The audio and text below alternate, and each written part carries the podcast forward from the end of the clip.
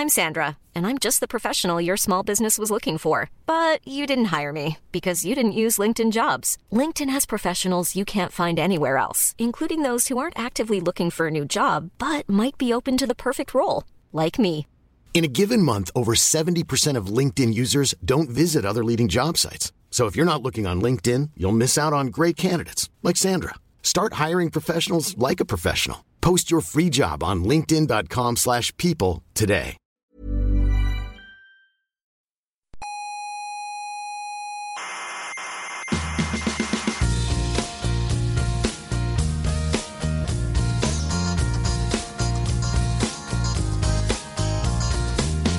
Aquí comienza Coffee Break, la tertulia semanal de la actualidad científica. Qué vergüenza de científicos. ¿Por qué? Derrochando esas millonadas en, en sus juguetitos. Ya. Cuando hay tanta gente en el mundo pasando hambre, coño. No, pero no es mucho. Por ejemplo, ¿sabía usted que la humanidad gasta más cada año en películas que en investigación espacial? Mentira. O en maquillaje, por ejemplo, se gastan más en maquillaje. Mentira. O en fútbol. Mentira. O en salir a tomar copas. No le oigo, no le oigo, no le oigo, no le Sí, oigo. sí no que me oye. No me quiere oír.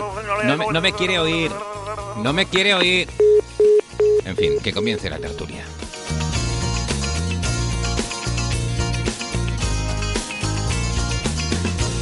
Saludos enlatados hoy, eh, porque como les dije la semana pasada, estamos de viaje, muchos de nosotros, yo por lo menos, estoy de viaje en la maravillosa ciudad de Valencia para el, el Congreso, el Gran Congreso de la Astronomía Europea, que se celebra este año pues aquí en España, en Valencia, así que no nos lo podíamos perder.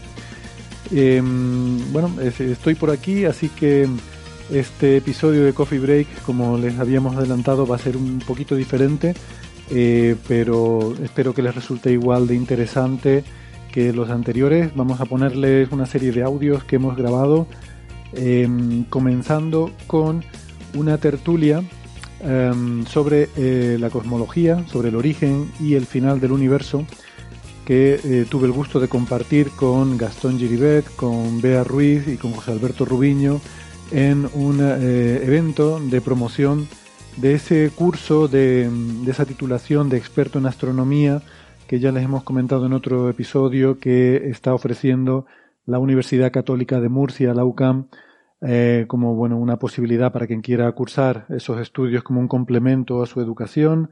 Eh, solo requiere eh, nivel de secundaria, de bachillerato, y en este curso pues ya contamos el año pasado con profesores realmente eh, excelentes. Mm, No voy a empezar a decir porque no me voy a acordar de todos, y eh, la verdad que es una selección muy buena de profesores. Espero que, mm, que se, vamos, que el curso eh, salga también como el año pasado, el que, el que vamos a hacer el año que viene. Eh, estamos todavía perfilando la, la alineación, pero tiene pinta de que va a ser también de auténtico lujo. Así que si les interesa, espero que puedan encontrar información en la página web de la UCAM eh, próximamente. Em, creo que esta tertulia, como digo, pues em, estuvo bastante interesante y aunque bueno, está pensada un poco a nivel de público general, pero creo que hubo ideas muy, eh, muy interesantes que eh, mis compañeros eh, expusieron durante esa conversación. Y vamos a empezar con este audio y espero, como digo, que les resulte interesante. Venga, hasta luego. Buenos días o buenas tardes, lo que, lo que corresponda, según dónde y cuándo nos estén escuchando, en qué punto del espacio-tiempo, aunque tampoco importa mucho porque al final todos venimos de prácticamente el mismo punto en el espacio-tiempo, eh, prácticamente en un origen común. Em, bienvenidos, bienvenidas todos los asistentes, eh, gracias por acompañarnos en esta mesa redonda. Eh, este es un evento que está asociado a la titulación que, mm, que tiene la UCAM de experto en astronomía, que ya se hizo eh, este curso el año pasado y mm, se va a volver a hacer eh, el próximo curso. Eh, esperamos, pues, eh, en fin, a lo largo de las próximas semanas el terminar de concretar el programa y los profesores que bueno, van a ser buenísimos, de primerísimo nivel, mejor todavía que los del año pasado, así que no se lo pierdan. Si tienen interés, como digo, en la, en la web de la UCAM se pondrá la información a lo largo de las próximas semanas. Eh, como digo, este, este curso de experto en astronomía. Eh, hoy vamos a hablar del de, origen del universo y de qué nos puede deparar, cómo puede ser el, final del universo dentro del marco de nuestro entendimiento actual de la cosmología. Eh, y para ello, pues, me acompañan expertos en este tema. Tenemos, por un lado, a la doctora Beatriz Ruiz, que es doctora en ciencias físicas y profesora en la Universidad de Córdoba. Hola, ¿qué tal, Bea? Hola, buenas tardes. ¿Qué tal?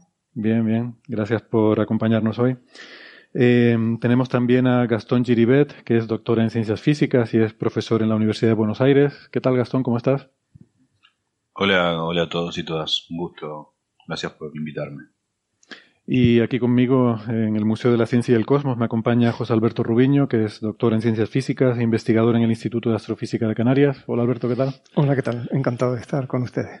Muy bien, pues nada, gracias a las tres. Em, y yo había pensado que podíamos empezar em, esta, eh, esta tertulia, pues hablando un poco de algo que, que, a mí siempre me ha resultado curioso, ¿no? Y es como la cosmología moderna, tal como la entendemos hoy en día, em, se basa en dos eventos eh, que han sido fundamentales en su desarrollo, que son por una parte el descubrimiento, que si lo pensamos es realmente sorprendente, de que el universo se está expandiendo, el universo no es algo eterno, no es algo inmutable que ha estado ahí eh, desde siempre, sino que mm, eh, cambia, evoluciona y en particular está en una expansión. Eso fue un descubrimiento observacional. Y por otra parte, el desarrollo de la teoría general de la relatividad. Y estos dos eventos coincidieron en el tiempo. Eh, se dieron históricamente a la vez estos dos descubrimientos, ¿no? Entonces, Quería preguntarles, eh, bueno, si, están un poco de acuerdo con esta, esta visión que acabo, que, acabo de dar y, qué reflexión les merece este desarrollo histórico ¿no? de, esta cosmología moderna. Eh, no sé si quieres, Gastón, empezar por eh, comentar esa parte tú mismo, ya que eres el que está más lejos. Sí, sí, es cierto, es cierto que, que los dos descubrimientos son casi simultáneos, datan de la primera, la segunda década del siglo XX porque antes de Hubble y Lemaitre, la, la, primera observación de la expansión del universo, si no recuerdo mal, es de 1919, aunque no se la interpretó correctamente en ese momento. La teoría general de la relatividad es la, es también es, de 1915 y en un contexto cosmológico se la retocó hasta 1917, así que podemos decir que es coincidente, pero también es cierto que no es casual que sea, porque la, como digo, la primera observación, de hecho es anterior, la primera observación de la, expansión del universo, del hecho del corrimiento al rojo de las nebulosas distantes, era incluso anterior al debate que se, eh, cerró cerca de 1920 sobre si las nebulosas distantes eran galaxias, pero mucha gente creía que sí, ya desde el siglo XVIII. Y, entonces se interpretó que en efecto podía haber una, suerte de, corrimiento al Doppler, es decir, una, suerte de alejamiento de las galaxias distantes, si eran esas galaxias en ese momento, no quedaba claro.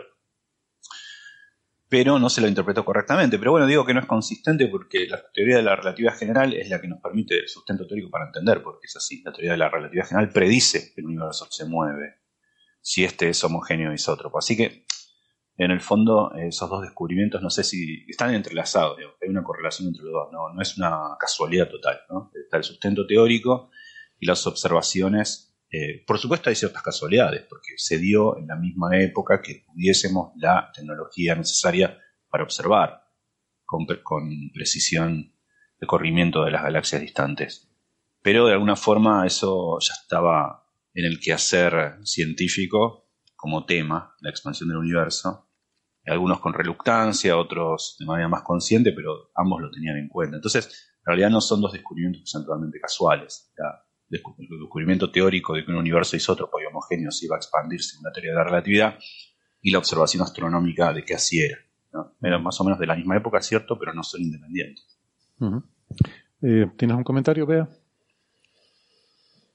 Eh, poco más que añadir, porque efectivamente era así. No sé, a mí me gustaría, no sé si alguna de los Gastón o, José Alberto eh, o tú mismo conocéis si eh, eh, Lemet tenía conocimiento de, estos trabajos de, expansión del universo, porque realmente los libros de historia de la cosmología, este tipo de, relaciones se escapan. Sí que, sí que Einstein sí que estaba informado, no sé hasta qué punto Lemaitre tenía conocimiento de, de, la, de la expansión del universo, pero sí, efectivamente, es una época eh, bastante, bastante importante, ¿no? Eh, a pesar de que sí, que obviamente estaba todo ya en el ambiente, pero sí, dieron ahí un espaldarazo, tanto teoría como, como observación a, a lo que es el inicio de la, de la cosmología actual.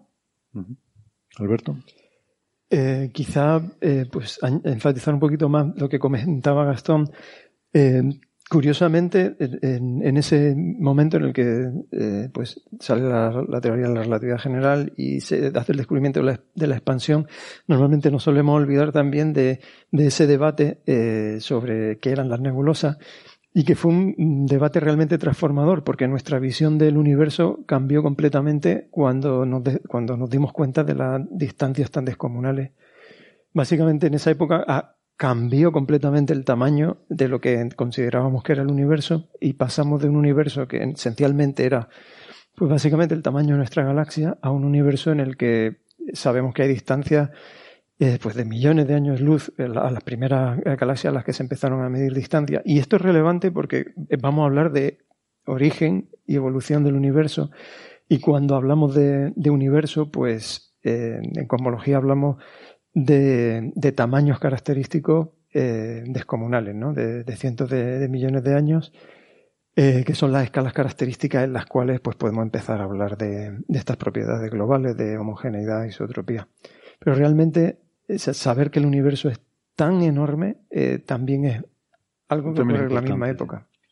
Sí, porque, o sea, un poco la idea anterior es que el universo era nuestra galaxia y que esas nebulosas a las que hacían alusión ustedes eran parte de nuestra galaxia, como si fueran nebulosas planetarias o algunas eh, nubes moleculares o algo así, y, y, fue descubrir que eran otras galaxias lo que nos dio idea que era mucho más grande el universo que nuestra propia galaxia, ¿no? Vale. Y, bueno, y también últimamente hemos tenido esta polémica ¿no? histórica, al hilo también de lo que creo que, planteaba certeramente Bea, eh, sobre el papel de Lemaitre en la parte observacional también, porque, bueno, llegó a haber cierta controversia sobre si, eh, porque también eh, hizo estudios observacionales Georges Lemaitre, que recordemos era este este sacerdote jesuita, que, también era un gran experto en física y matemáticas, que fue una de las personas en su época que mejor eh, entendía, ¿no? Eh, se decía eh, las ecuaciones de la relatividad de, Albert Einstein, y, y, fue el primero en darse cuenta de que el universo tenía que estar necesariamente o en expansión o en contracción, que no podía estar así, digamos, en un estado estático, ¿no? Y, pero él también hizo trabajos observacionales, ¿no? Y hubo cierta controversia hasta hace poco de si, de si Hubble había usado de alguna forma su influencia en la élite eh, científica estadounidense para suprimir eh, esos trabajos de Hubble y, digamos, apropiarse él del crédito de haber descubierto la expansión del universo, aunque eso parece que ya su, honorabilidad ha quedado, ha quedado, eh, ¿cómo se dice esto?, eh, reparada, ha, sido, em, vaya, no, me sale ahora la palabra, pero bueno, que, parece que sí se ha comprobado históricamente que no, que no fue culpa de él, que fue simplemente una cuestión, incluso hasta de modestia del propio Lemaitre, que no tenía demasiada confianza en sus propias conclusiones, ¿no? Pero que no fue para nada maldad de Hubble. Quizá una, una, nota histórica. Primero que hubo, a ver, el resultado de Lemaitre, el, artículo en el, escrito en francés, no sé llamarlo artículo, es, es de 1927, dos años antes del descubrimiento de Hubble, de, y Humanson, ¿no? que era quien, quien lo asistía. Eh, de Hubble y Humanson en 1929. Se hizo más popular el trabajo de Lemaitre recién en 1933 con las traducciones que hubo, pero también hubo correspondencia entre ellos, digamos, entre Hubble y, Lemaitre. La primera eh, observación igual de que las galaxias distantes se van alejando es de 1912. La hizo un tal Schliefer, no sé cómo se pronuncia, S-L-I-P-H-E-R, Schliefer un astrónomo americano. 1912, o sea, tres años antes, tres, casi cuatro años antes de la formulación de la teoría general de la relatividad. Eh, creo que el orden histórico sería este, ¿no? 1912, Schlieper fue el primero en observar que las galaxias distantes se, corrían. 1915, Einstein formula en noviembre la teoría general de la relatividad. Él y otros se dieron cuenta rápidamente, aunque no lo publicaron, de que eso predecía que el universo se expandía. En febrero de 1917 corrige sus ecuaciones para que así no sea. 1927, eh, 1929, eh, Hubble y Lemaitre y observan esto, este, y, y, Lemaitre es el que dice que todo nació de un átomo primigenio. Eh, en la misma época, pero, pero un poco ignoto, en eh, 1922 Friedman resuelve las ecuaciones de Einstein y muestra más fehacientemente que estas predicen que el universo se expande. Y todo esto en, en, la misma época, como bien explicábamos recién, como explicaba Alberto, ¿no? En la misma época en la que estamos entendiendo recién bien qué tamaño tiene el universo. En 1920 se da en, la, en el Smithsonian esa, esa, ese congreso en el cual Curtis y, ¿cómo se llamaba el que perdió? Shapley, creo que se llamaba. Eh, la discusión de si las nebulosas espiraladas distantes eran otras galaxias o no, si solamente existía nuestro universo isla, en nuestra Vía Láctea o no.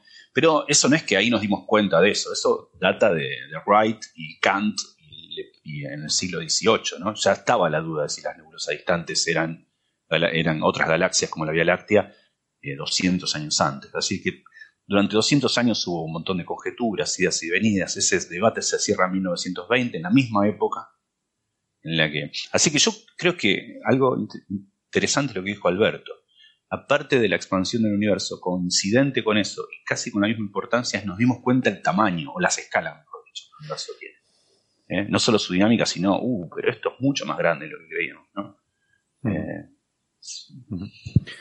Bien, eh, voy a pasar a la siguiente pregunta que les quería formular. antes les recuerdo a todos los participantes que pueden ir dejando preguntas para la sesión de preguntas que tendremos al final, utilizando la, herramienta de preguntas y respuestas que tienen en su aplicación de Zoom.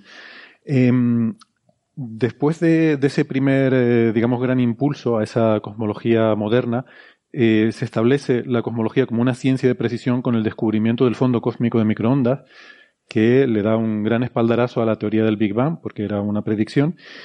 Y eh, ese fondo cósmico de microondas es la luz más antigua que podemos ver. Porque, como decimos siempre, cuando vamos mirando más y más lejos en el universo, estamos viendo más y más atrás en el tiempo, porque la luz tarda un tiempo en llegarnos. Entonces, lo más lejos que podemos ver es también lo más atrás que podemos ver en el tiempo, y eso es esa luz del fondo cósmico de microondas. Esa radiación eh, se emitió cuando el universo tenía apenas 380.000 años de edad, que eso es poquísimo, es pequeñísimo si lo comparamos con los 14.000 millones de años. Y, uno no es consciente de realmente cuánto, eh, porque yo, por ejemplo, hace un momento me, hice la cuentita de, decir, vamos a ver, 380.000 años, ¿cuánto es a 14.000 millones? Pues resulta que es del orden de la milésima parte de un 1% de la edad actual del universo. O sea, la edad actual del universo, el 1% de la edad, pues la milésima parte de eso es del orden de la edad que tenía el universo cuando se emitió esa luz. Eh, o sea que realmente cuando decimos que es la infancia del universo, realmente es muy, muy, em, eh, bueno, por ponerlo en otros términos, si eso lo trasladamos a la edad de un ser humano, ¿vale? Esa, eh, o sea, si, si, consideramos, por ejemplo, mi edad, o sea, si trasladamos la edad del universo a, mi edad actual, que no voy a decir cuál es, pero sí voy a decir que la fracción en la cual se emite el fondo cósmico de microondas, esto es una pista indirecta por si alguien la quiere, la quiere sacar, correspondería a que si hubiera, si, yo fuera el universo, esa luz se hubiera emitido cuando tenía menos de medio día de vida. ¿no? O sea que realmente es una foto de un universo muy primigenio, ¿no? muy primitivo. Em, pero aún así, eh, bueno, y como digo, ¿no? esta, luz, este, este, este estudio o, este fondo de microondas que cada vez hemos estudiado con más detalle, con más precisión, nos ha permitido afinar mucho el modelo a nivel cuantitativo y poder eh, hacer determinaciones con una gran precisión. Eh, una duda que surge, ¿se puede ir todavía más lejos? ¿Puede uno ser ambicioso y querer más? podemos plantearnos llegar incluso más lejos y por tanto más atrás en el tiempo y acercarnos todavía más al origen del universo, a ese primer instante. ¿Qué opinan ustedes? Aquí voy a empezar por Bea, que quizás es la persona que, más sabe de, observaciones del CMB junto también con José Alberto. Pues la, respuesta es que sí, que sí se puede ir más allá de, lo que el alumno permite, porque tenemos otra, otros instrumentos de observación. Por ejemplo, podemos observar neutrinos y los neutrinos pues nos darían información que están eh, mucho más atrás. Vale, el fondo cósmico de microondas, y esto Alberto lo puede también responder perfectamente, ¿no? Eh, se forma eh, cuando se produce el desacoplamiento entre los fotones y la materia. en concreto de los electrones, ¿no? Pero los neutrinos son unas partículas que se desacoplaron mucho antes, con lo cual observar un fondo cósmico de neutrinos nos permitiría ir bastante más atrás, acercarnos mucho más al origen del universo. Y aún más podríamos acercarnos si observáramos otra, otra cosa que estamos, se está buscando en cosmología, que es el, fondo estocástico de ondas gravitacionales, ¿no? que son estas perturbaciones espaciotemporales que se debieron producir justo al comienzo del universo. O sea que la respuesta es sí, tenemos dos, al menos dos observables más, digamos, que nos permitirían acercarnos mucho más y nos darían mucha más información de la que tenemos actualmente sobre qué, qué dio lugar eh, al universo, ¿no? Entre otras cosas. ¿Y esto es algo que tendríamos expectativas de, de, que pueda ocurrir en un futuro cercano? ¿Algunas de estas observaciones que está sugiriendo Bea? Pues estamos trabajando precisamente en eso, ¿no? En, en mejorar eh, nuestra capacidad para, para medir las propiedades de salud que nos llega del origen del universo, del fondo cósmico de microondas, para buscar las huellas de, de esas ondas gravitacionales que, que, comenta Beatriz, que nos conectan con, con una pregunta fundamental, que, que, es uno de los temas que queremos tratar hoy, que es cuál es el origen del universo. O sea, que, cómo o cuáles fueron los procesos de energía involucrados en, los primeros instantes, y aquí cuando hablamos de primeros instantes estamos hablando de una fracción pequeñísima de segundo, eh, que dieron lugar a la, a la formación de nuestro universo.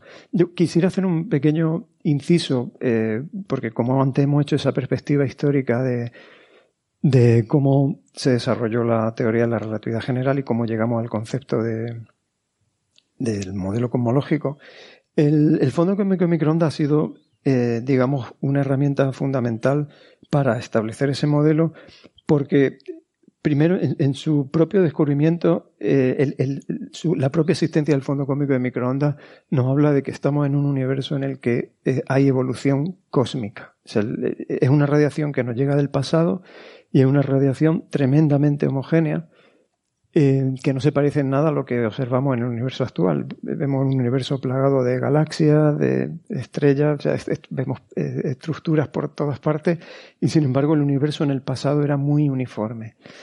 Entonces, eh, las propiedades de esa radiación nos dicen también que el, el, universo en el pasado, para que esa radiación se pudiera formar, era muy caliente. Entonces, este modelo de Big Bang pues, nos habla de un universo que al principio era muy uniforme y muy, digamos, con una temperatura y una densidad muy elevada, que eh, en el tiempo evoluciona hasta, eh, por efecto de la gravedad, pues da lugar a la formación de todas las estructuras que tenemos en el, universo actual. Entonces, digamos que el, descubrimiento del fondo cósmico de microondas ha establecido eh, e-, esa idea de evolución cósmica y gracias al descubrimiento a finales de, a principios de los 90 de los niveles de irregularidad en el fondo cósmico de microondas, hemos podido establecer también, primero, de forma indirecta, la existencia de materia oscura como eh, eh, ingrediente fundamental del modelo cosmológico. Y, segundo, pues hemos eh, podido establecer o proponer un mecanismo teórico para dar explicación a cómo se generan todas esas pequeñas irregularidades que con el paso del tiempo dan lugar a la formación de estructuras en el universo. Muy bien. Gastón, ¿quieres apuntar alguna cosa?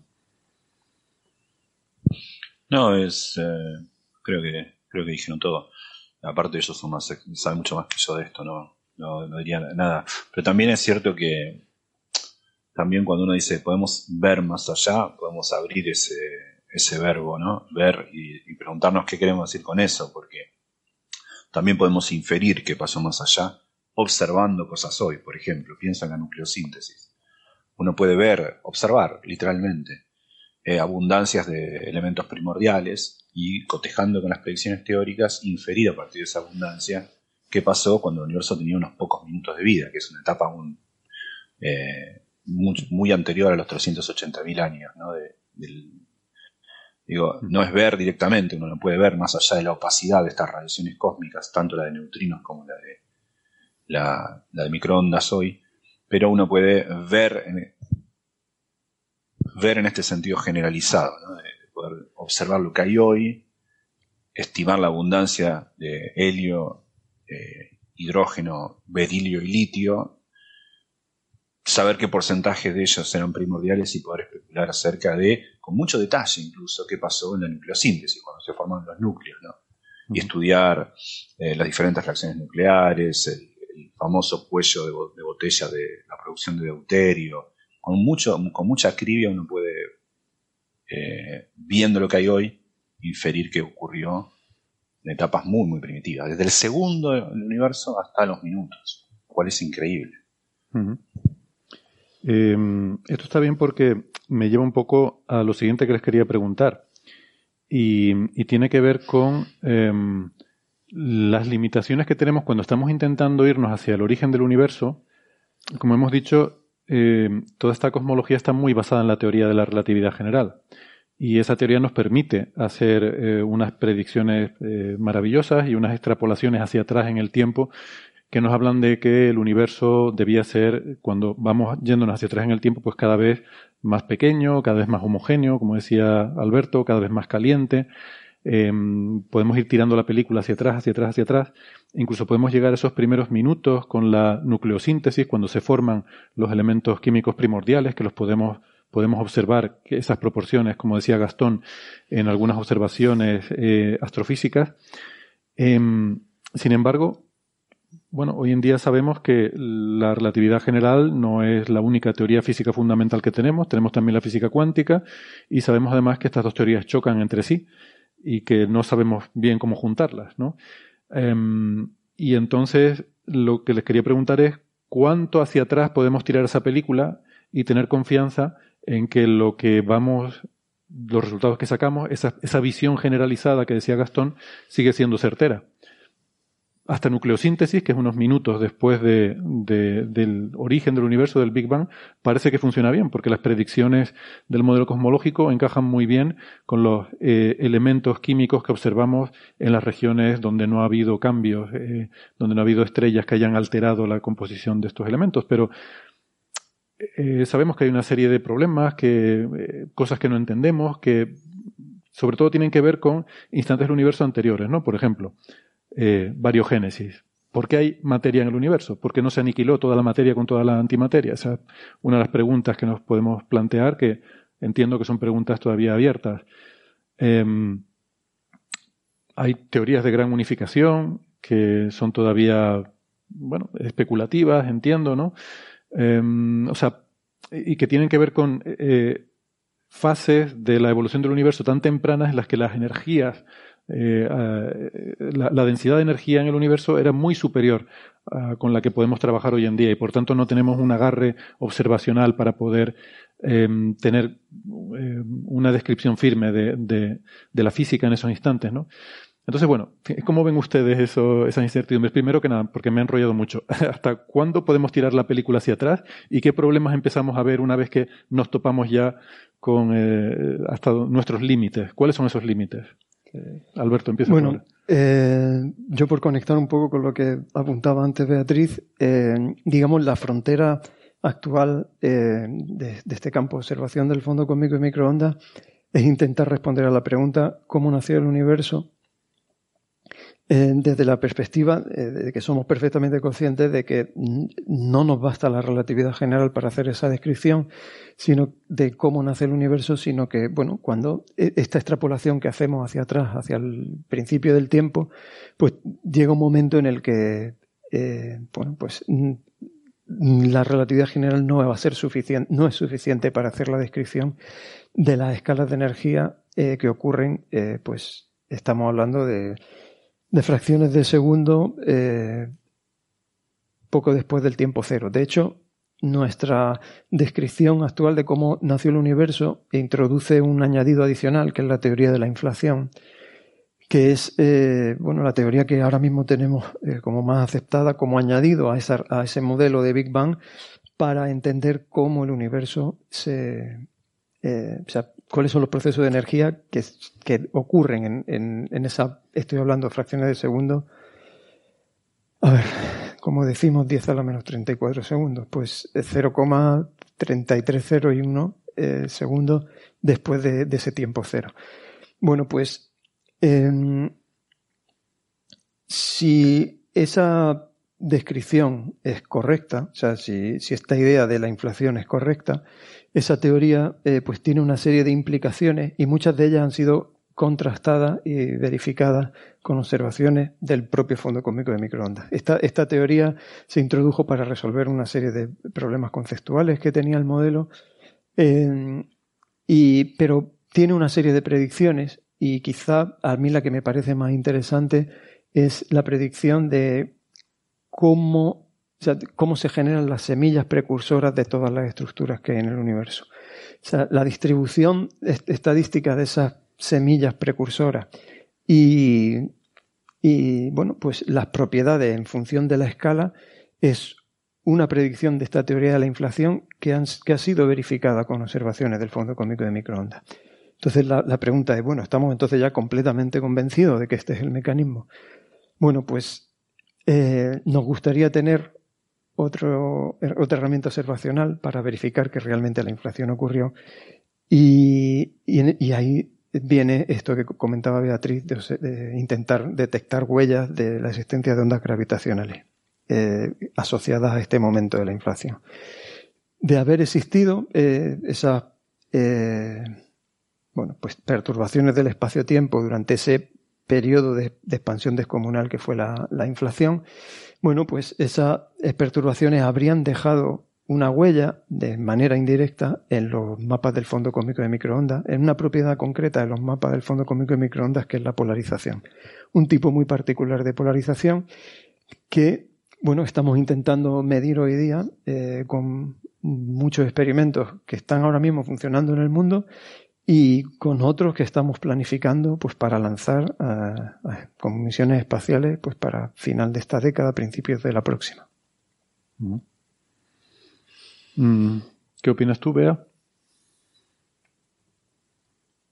Pues eh, poco más que añadir, ¿no? efectivamente, hasta que no lleguemos, o sea, en principio el, el, el modelo que tenemos pues, está funcionando bastante bien y y lo que, el detectar estas huellas de, de fondo de, de, ondas gravitacionales, como, como bien ha dicho José Alberto, pues nos daría sobre todo porque la inflación es un, es un paradigma que llamamos en ciencia, es decir, que no es solo un único modelo, tenemos una familia de modelos y digamos que cada uno predice una escala de energía distinta y el medir precisamente, el tener obviamente un, una, una prueba observacional, pues no, permitiría delimitar al menos qué modelos inflacionarios serían los más eh, correctos para aplicarnos, para explicar las observaciones que, viéramos de este, de este fondo estocástico de onda, de onda gravitacional. Así que inflación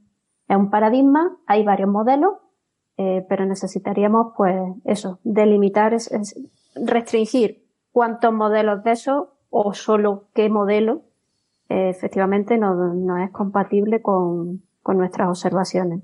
Mm. Dices que inflación es una familia de modelos, pero sería una familia numerosa, ¿no? Le harían descuento en el cine. Muy numerosa. Muy numerosa. De hecho, varios cines ocuparían. varios cines, ¿no? Es una crítica que se hace a menudo, ¿no? A la inflación, que realmente hay modelos de inflación para todos los gustos, ¿no? O sea, que cualquier cosa que, esto es algo que, que critican los que se oponen a la inflación, que cualquier cosa que tú observes, al final va a haber algún modelo de inflación que lo explique, ¿no? Em, entiendo que es así, ¿verdad? Esta, crítica existe.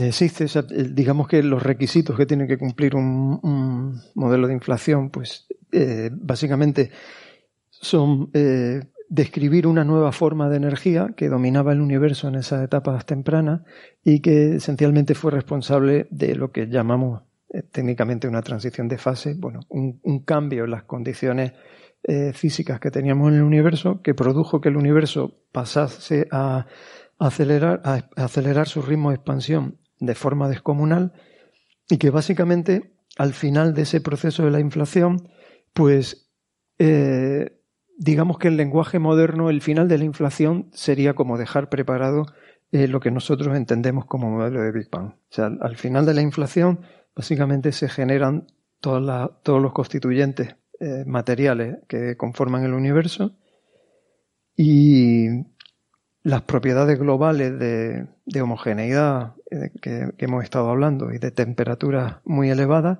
pues básicamente quedan establecidas eh, al final de esa etapa. O sea, lo que llamamos Big Bang coloquialmente podría ser el final de la inflación. El, Big Bang es esencialmente el, final de la inflación mm. en, lenguaje. Eso a veces crea estos titulares confusos cuando alguien eh, publica algún modelo de inflación o algún nuevo, nuevo desarrollo sobre la teoría de inflación, que a veces provoca titulares en los que se habla de eh, física antes del Big Bang y, puede dejar cierta impresión en el lector de que estamos hablando de universos anteriores o cosas así, ¿no? Que es, otro tema diferente.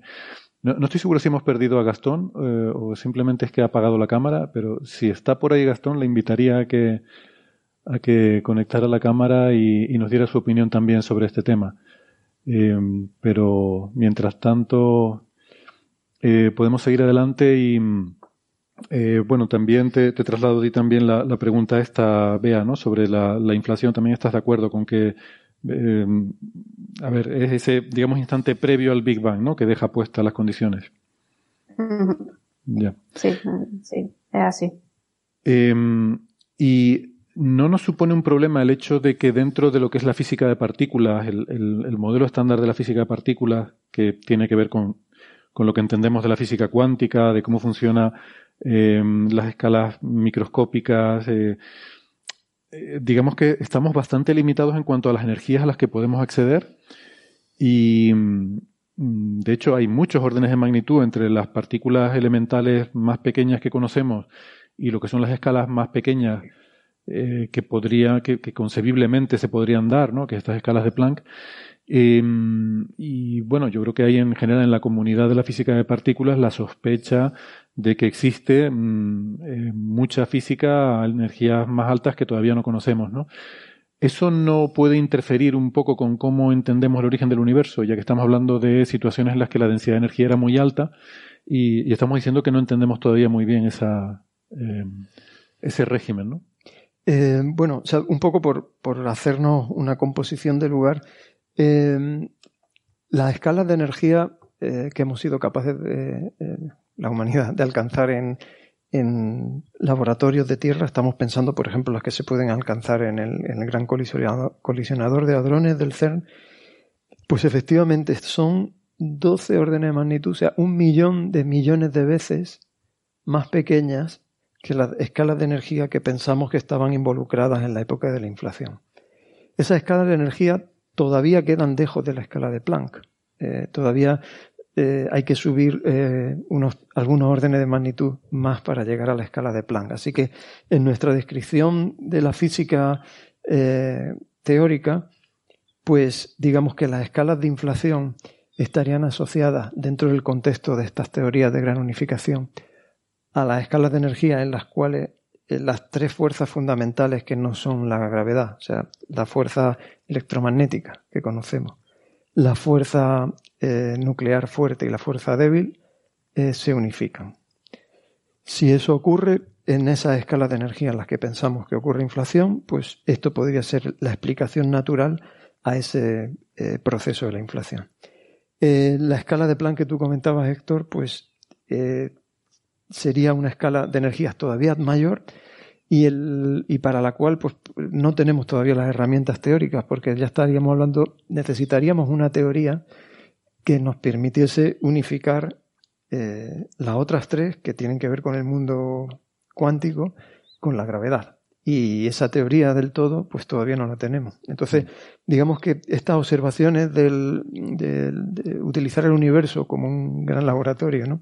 Y, y, esta huella indirecta de lo que pudo ocurrir en, en inflación, pues es una muy buena forma de acercarse a, entender qué ocurre en física a escala de energía que hoy día pues son eh, poco accesibles desde lo que tenemos en Tierra con experimentos. No tenemos una teoría del todo, así que no entendemos la física del todo. Eh, si me permite la broma tonta. Em, y no sé, eh, me sigue quedando un poco entonces esta inquietud, vea, no sé qué opinas de cuando hablamos de inflación y de todos estos procesos, em, que igual podríamos hacer un, breve repaso, ¿no? De, de, qué pasa con el universo después de, o sea, termina inflación y qué, tiempo de qué tipo de cosas ocurren, ¿no? Entiendo que entramos en una fase en la que básicamente lo que tenemos es una densidad de energía muy alta, pero todavía no hay materia, y luego a partir de ahí van ocurriendo una, una serie de procesos que conducen a la formación del universo tal como lo conocemos hoy en día. ¿no? Eh, si quieren podemos hacer un repaso un poco, eh, un sumario ¿no? de, de, eso, de esos procesos por tener un poco el, esquema mental, la cronología. ¿Cómo es la cronología de la cosmología? ¿no? ahí, ahí entra Sí, bueno, ahí hay, hay una, una, serie de, efectivamente, hay un, todo lo que es la evolución del universo, ¿no? Una, una vez que tenemos, que hemos superado ese periodo inflacionario, pues se empiezan a atravesar distintas épocas, distintas eras, donde hay unos, una forma de, de materias que dominan sobre otras. Primero, pues, se pasa una época donde domina eh, radiación, dominar la, la energía, ¿no? Digamos, de, alguna manera, eh, sobre, sobre la materia. Luego se pasa una época de igualdad, eh, donde materia y radiación están, eh, digamos, equilibradas y posteriormente, pues se pasa a una época donde, donde, donde domina la materia. ¿Por qué, ¿Por qué esto? Pues todo así, en grosso modo, pues depende de, obviamente de la energía, de la temperatura que tenemos el plasma eh, cosmológico, por decirlo así, el plasma primordial. A mayor temperatura, pues hay mayor interacción entre, entre las partículas eh, que componen esa sopa, entre partículas y, entre la, eh, entre los componentes en definitiva de esa, de esa sopa, conforme va eh, expandiéndose el universo, va, va descendiendo esa temperatura, las interacciones empiezan a ser menos, menos frecuentes y por eso se pasa de una época donde dominan las partículas más energéticas, la radiación, a una época donde esa radiación pierde fuelle, digamos, y, y entra a dominar pues la materia. Mm. Así, esto es un poco a grosso, a grosso modo, ¿no? Sí, porque la película puesta, digamos, en, en eh, siempre tendemos a verla hacia atrás, ¿no? Yendo hacia atrás en el tiempo, pero yendo en el sentido de la evolución normal del tiempo, lo que tenemos es que un universo que se va haciendo cada vez más grande y por tanto se va, se va enfriando y se va diluyendo, ¿no? Cada vez se va haciendo menos denso, eh, va bajando la temperatura y al bajar la temperatura, pues se, favorecen más los procesos que convierten la radiación en partículas materiales, ¿no? Y, y va empezando a aparecer la materia y la antimateria y, efectivamente. Esencialmente como comentaba antes pues eh, eh, inflación prepara los ingredientes. Luego a lo, largo de la digamos de, esa expansión ya natural pues van ocurriendo determinadas transiciones. Conforme va disminuyendo la densidad de energía del universo pues eh, pues por ejemplo se producen procesos de aniquilación de partículas antipartículas con lo cual pasamos por eso que comentamos antes de puntillas sobre la mariogénesis. Eh, nos queda un universo dominado por materia e irradiación. Al principio es muy importante la radiación, de hecho, conectando con lo que comentábamos antes, eh, la nucleosíntesis, por ejemplo, los núcleos de, los átomos que conocemos, pues se sintetizan en los, básicamente en los tres primeros minutos de vida y en esa época estamos dominados esencialmente por radiación. Para, para calcular eh, desde un punto de vista teórico cuánto helio o cuánto eh, deuterio, cuánto berilio o litio se generan eh, en ese universo primordial, esencialmente necesitamos saber cuál es la temperatura del fondo cósmico de microondas hoy y llevarla al pasado. Porque el componente de materia era muy poco relevante en ese momento. Eh, la época de la igualdad que, comentaba Beatriz, pues eso ocurre aproximadamente unos 200.000 años después del Big Bang. Poco después, a partir de ese instante empieza a dominar la materia y poco después es cuando se produce el, proceso de la recombinación. Se llama la época de la igualdad, eso no lo había oído nunca. Mira, mira, que hay nombres bonitos para las épocas eh, en el universo primigenio. Vale. Es la época en la que la densidad de materia y energía eh, están equilibradas. Posteriormente, pues tenemos la época de la recombinación, que nos marca la transición entre un universo eh, en forma de plasma a un universo esencialmente neutro. Y bueno, a partir de ese momento, pues entramos en lo que llamamos la edad oscura, de un universo en el que pues no hay estrellas y, la luz que, que, había presente en ese momento, que es el fondo cómico de microondas, pues viajaba libremente. Eh, y bueno, ahí tenemos que esperar bastante tiempo hasta que se empiezan a formar las, las primeras estrellas, eh, que luego van a calentar eh, y básicamente volver a ionizar todo el universo. Y básicamente, pues de mil millones de años para acá, el universo globalmente está otra vez ionizado. Mm. Creo que tenemos de nuevo a Gastón, ¿no? Tenemos de nuevo a, Gastón. Em, y... Le pido disculpas por la tiranía de Windows, no sé si vieron el mensaje que les envié.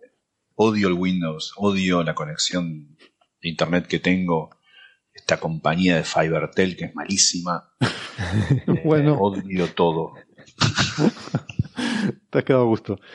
Eh, pues nada, bienvenido de vuelta y veo que eh, has pasado de puntillas por el, otro nombre chulísimo de esa época que es el amanecer cósmico. El amanecer que, también... es el encendido de las primeras estrellas. El encendido de las estrellas, ¿no? Esto es, es casi como lo que hacen en Vigo en Navidad, ¿no? O sea, cuando dice vamos a hacer el encendido, pues llega ahí, llega el alcalde y hace el amanecer cósmico. Em, bueno, entonces, otro de los ingredientes, que este sí que es más reciente, de, de, este modelo estándar que hemos estado discutiendo de la cosmología, es la energía oscura que es un descubrimiento realmente muy sorprendente, relativamente reciente. En el año 98 se publican los trabajos en los que se ve que el, universo no solo se está expandiendo, como descubrieron Hubble y contemporáneos, sino que además lo hace de forma acelerada y que esa aceleración ha comenzado a ser relevante en los últimos 5.000 millones de años o así. O sea, el universo se expandía de forma normal, digamos como un sistema eh, que se expande por su propia inercia, y hace 5.000 millones de años empieza a acelerar hay un motor que hace que el universo acelere su expansión. Y no sabemos cuál es ese motor, lo llamamos la energía oscura. No sabemos lo que es, pero es un ingrediente que va cobrando importancia a lo largo de la historia del universo. Y ahora podemos empezar a pensar un poco en el futuro. Eh, y aquí eh, te, traslado de nuevo, Gastón, la pregunta de, mm, bueno, ¿cómo concebimos el futuro del universo con este modelo actual, con este este modelo con energía oscura, con materia oscura y esta, todas estas cosas que hemos estado contando? Bueno, es, una buena pregunta eh, particular porque no, a ver, no sabemos qué es lo que compele el universo a acelerarse, si es algo que estará ahí por siempre, es decir, una constante cosmológica, una energía oscura que tiene una ecuación de estado tal que es verdaderamente algo que tiene densidad constante, como hasta donde sabemos, hemos observado, y que entonces siempre estará ahí, o en algún momento es una sustancia ubicua que, que compele al universo a acelerarse, pero que en algún momento se va a diluir. Si es así, entonces el futuro del universo será distinto, porque dejará de acelerarse, por ejemplo, como algunas teorías predicen también. No tenemos mucha idea de qué es la, energía oscura. Entonces, eh, pero asumamos que es lo que sabemos que es hasta ahora, es decir, una sustancia ubicua que siempre estará ahí, vamos a suponer una sustancia ubicua y sempiterna que empuja al universo a acelerarse cada vez más. Si es así, eh, el universo tendrá un final frío, triste y solitario en el siguiente sentido. Si el universo se expande aceleradamente, eh, alcanzarán regiones del espacio muy, muy lejanas, porque como cada vez se acelera más, más y más y más y más, entonces eh, de, manera exponencial, de hecho, distancias muy, muy lejanas, el espacio se alejará a nosotros más rápido que la velocidad de la luz. Es decir, nada puede ir en el espacio más rápido que la velocidad de la luz. La teoría de la relatividad general dice que el espacio, la velocidad de la luz es un, límite infranqueable, pero sí el espacio mismo puede ir más rápido que la luz. Y entonces, lo que esté más allá de ese telón, de eso, de eso que llamamos el horizonte cosmológico, ya no podrá conectarse con nosotros nunca más, porque para enviarnos luz, el universo mismo se la llevará más rápido que lo que la luz puede alcanzarnos. Entonces, si el universo sigue acelerándose, acelerándose acelerándose, aquello que vemos a, distancias muy grandes, las galaxias muy, muy distantes, eh, se alejarán tan rápido de nosotros que dejaremos de verlas en algún momento. En ese sentido, solitario. Y digo frío porque si se acelera más, se va ampliando su volumen y, eh, como siempre pasó en la historia del universo, ampliar su volumen es también disminuir su temperatura. Entonces, tendremos una, una el universo tiene un futuro eh, digamos, solitario porque se desconectan las diferentes regiones de él causalmente por esta expansión acelerada, frío porque la temperatura baja frío y también oscuro porque las estrellas en un momento se apagarán, no sabemos cuándo, pero incluso las estrellas como las enanas blancas en algún momento pasarán a ser enanas negras. Quizá para eso tengamos que esperar 10 a la 15 años o 10 a la 25 años, depende de los modelos. Eh, no lo sabemos, pero en algún momento las enanas blancas se enfriarán y serán enanas negras. Los agujeros, las galaxias Andrómeda y la Vía Láctea, dentro de 10 a 9 años o un poco más, colisionarán, quizá fusionarán sus agujeros negros eh, supermasivos centrales. Los agujeros negros, después de 10 a las 67 años, los más tempranos, pero unas un billón o trillón de veces después, los agujeros negros supermasivos se evaporarán, irradiarán, eh, desaparecerán. Así que en algún sentido el universo eh, se volverá no solamente solitario, frío, sino también oscuro y de alguna manera eh, también homogéneo de vuelta, porque todo se va, los, habrá colapsos gravitacionales, formarán agujeros negros luego de muchísimos, 10 a la, estamos hablando quizá 10 a la 100 veces la edad del universo, esos agujeros negros se evaporarán por completo. Y entonces será solamente el universo inundado por una radiación térmica nada más. Eh, pero bueno, si esperamos muchísimo más, y ahora nos vamos a exagerar con el número, si esperamos la exponencial de 10 a la 120 millones de años, exponencial de 10 a la 120, yo no sé si, sabemos lo que es ese número, pero eh, aparecerán las recurrencias de Poincaré y el universo comenzará a empezar de vuelta, qué sé yo, no lo sabemos. Pero lo que, eh, todo esto depende de nuestra ignorancia acerca de no solamente de la energía oscura, si la energía oscura que compele al universo a acelerarse siempre estará ahí, empujándolo, o en un momento el universo cesará y se seguirá expandiendo, pero ya no aceleradamente. También depende de nuestra ignorancia acerca de la materia oscura. Por ejemplo, hoy sabemos que el universo tiene muchas enanas blancas, un tipo de estrellas. Son una suerte de cadáveres cósmicos mucho más comunes que los agujeros negros. Y esas eh, son terriblemente largas, o sea, esas, estrellas, esas estrellas pueden estar ahí enfriándose lentamente por mucho tiempo, pero en un momento se enfrían. 10 a las 15 años es la estimación más temprana, pero eso depende de los mecanismos que pasan adentro. Y para saber los mecanismos que pasan adentro también dependemos de, los modelos de materia oscura, ya no energía oscura. Por ejemplo, si existen los WIMPs, pueden mantener calentitas las enanas negras por otro 10 órdenes de magnitud. Quizás las enanas blancas estén ahí no solamente 10 a la 15 años, sino 10 a la 25 años. Y si el protón decae, no lo sabemos. Hasta ahora sabemos que los protones como mínimo tienen una vida media de 10 a la 36 años, 10 a la 34 años, eh, si somos más eh, conservadores. Eh, quizá las enanas blancas también puedan ser mantenidas por, el por los fenómenos de decaimiento del protón y vivan 10 a la 30 años. No lo sabemos. No sabemos bien cómo va a ser el universo, pero seguramente va a ser mucho más aburrido que ahora. Mucho más frío que ahora y mucho más eh, solitario en el sentido de esta desconexión causal de sus diferentes regiones. O sea que el, titular de... Lo lamento. El titular de lo que acaba de decir Gastón es que el universo será frío, oscuro y lo que es peor, aburrido. Em, solitario, sobre todo, eso es lo que es peor. Solitario. Sí, bueno, solitario y aburrido quizás estén hasta relacionados, ¿no? Pero, y yo además tengo una mala noticia que darte, Gastón. Em, y es que sospecho que esto de las recurrencias de Poincaré implica además que la geometría no cambie, porque si la geometría va cambiando, por ejemplo, porque hay una expansión del espacio, pues es posible que, ese resultado no, no valga o, por lo menos que haya que revisarlo y, quizás sean escalas todavía mayores, ¿no? Bueno, quizá, quizá en pequeñas escalas del universo se den pequeños universos que nazcan como nació el nuestro, digamos. Pero estamos hablando de tiempos de la recurrencia de Poincaré, ¿no? Ya. He elevado la entropía actual del universo. Yo, por eso a mí me gusta más, Bea, un final un poco más apoteósico y más divertido para, para, este universo que creo que se lo merece, ¿no? Porque ya que todo tiene que tener un final. Me gusta más el Big Rip, eh, que es un escenario que se aleja un poquito del modelo estándar, pero, pero solo un poquitito, ¿no? Es cambiar un poco el, ¿no? Lo que, lo que entendemos por la energía oscura.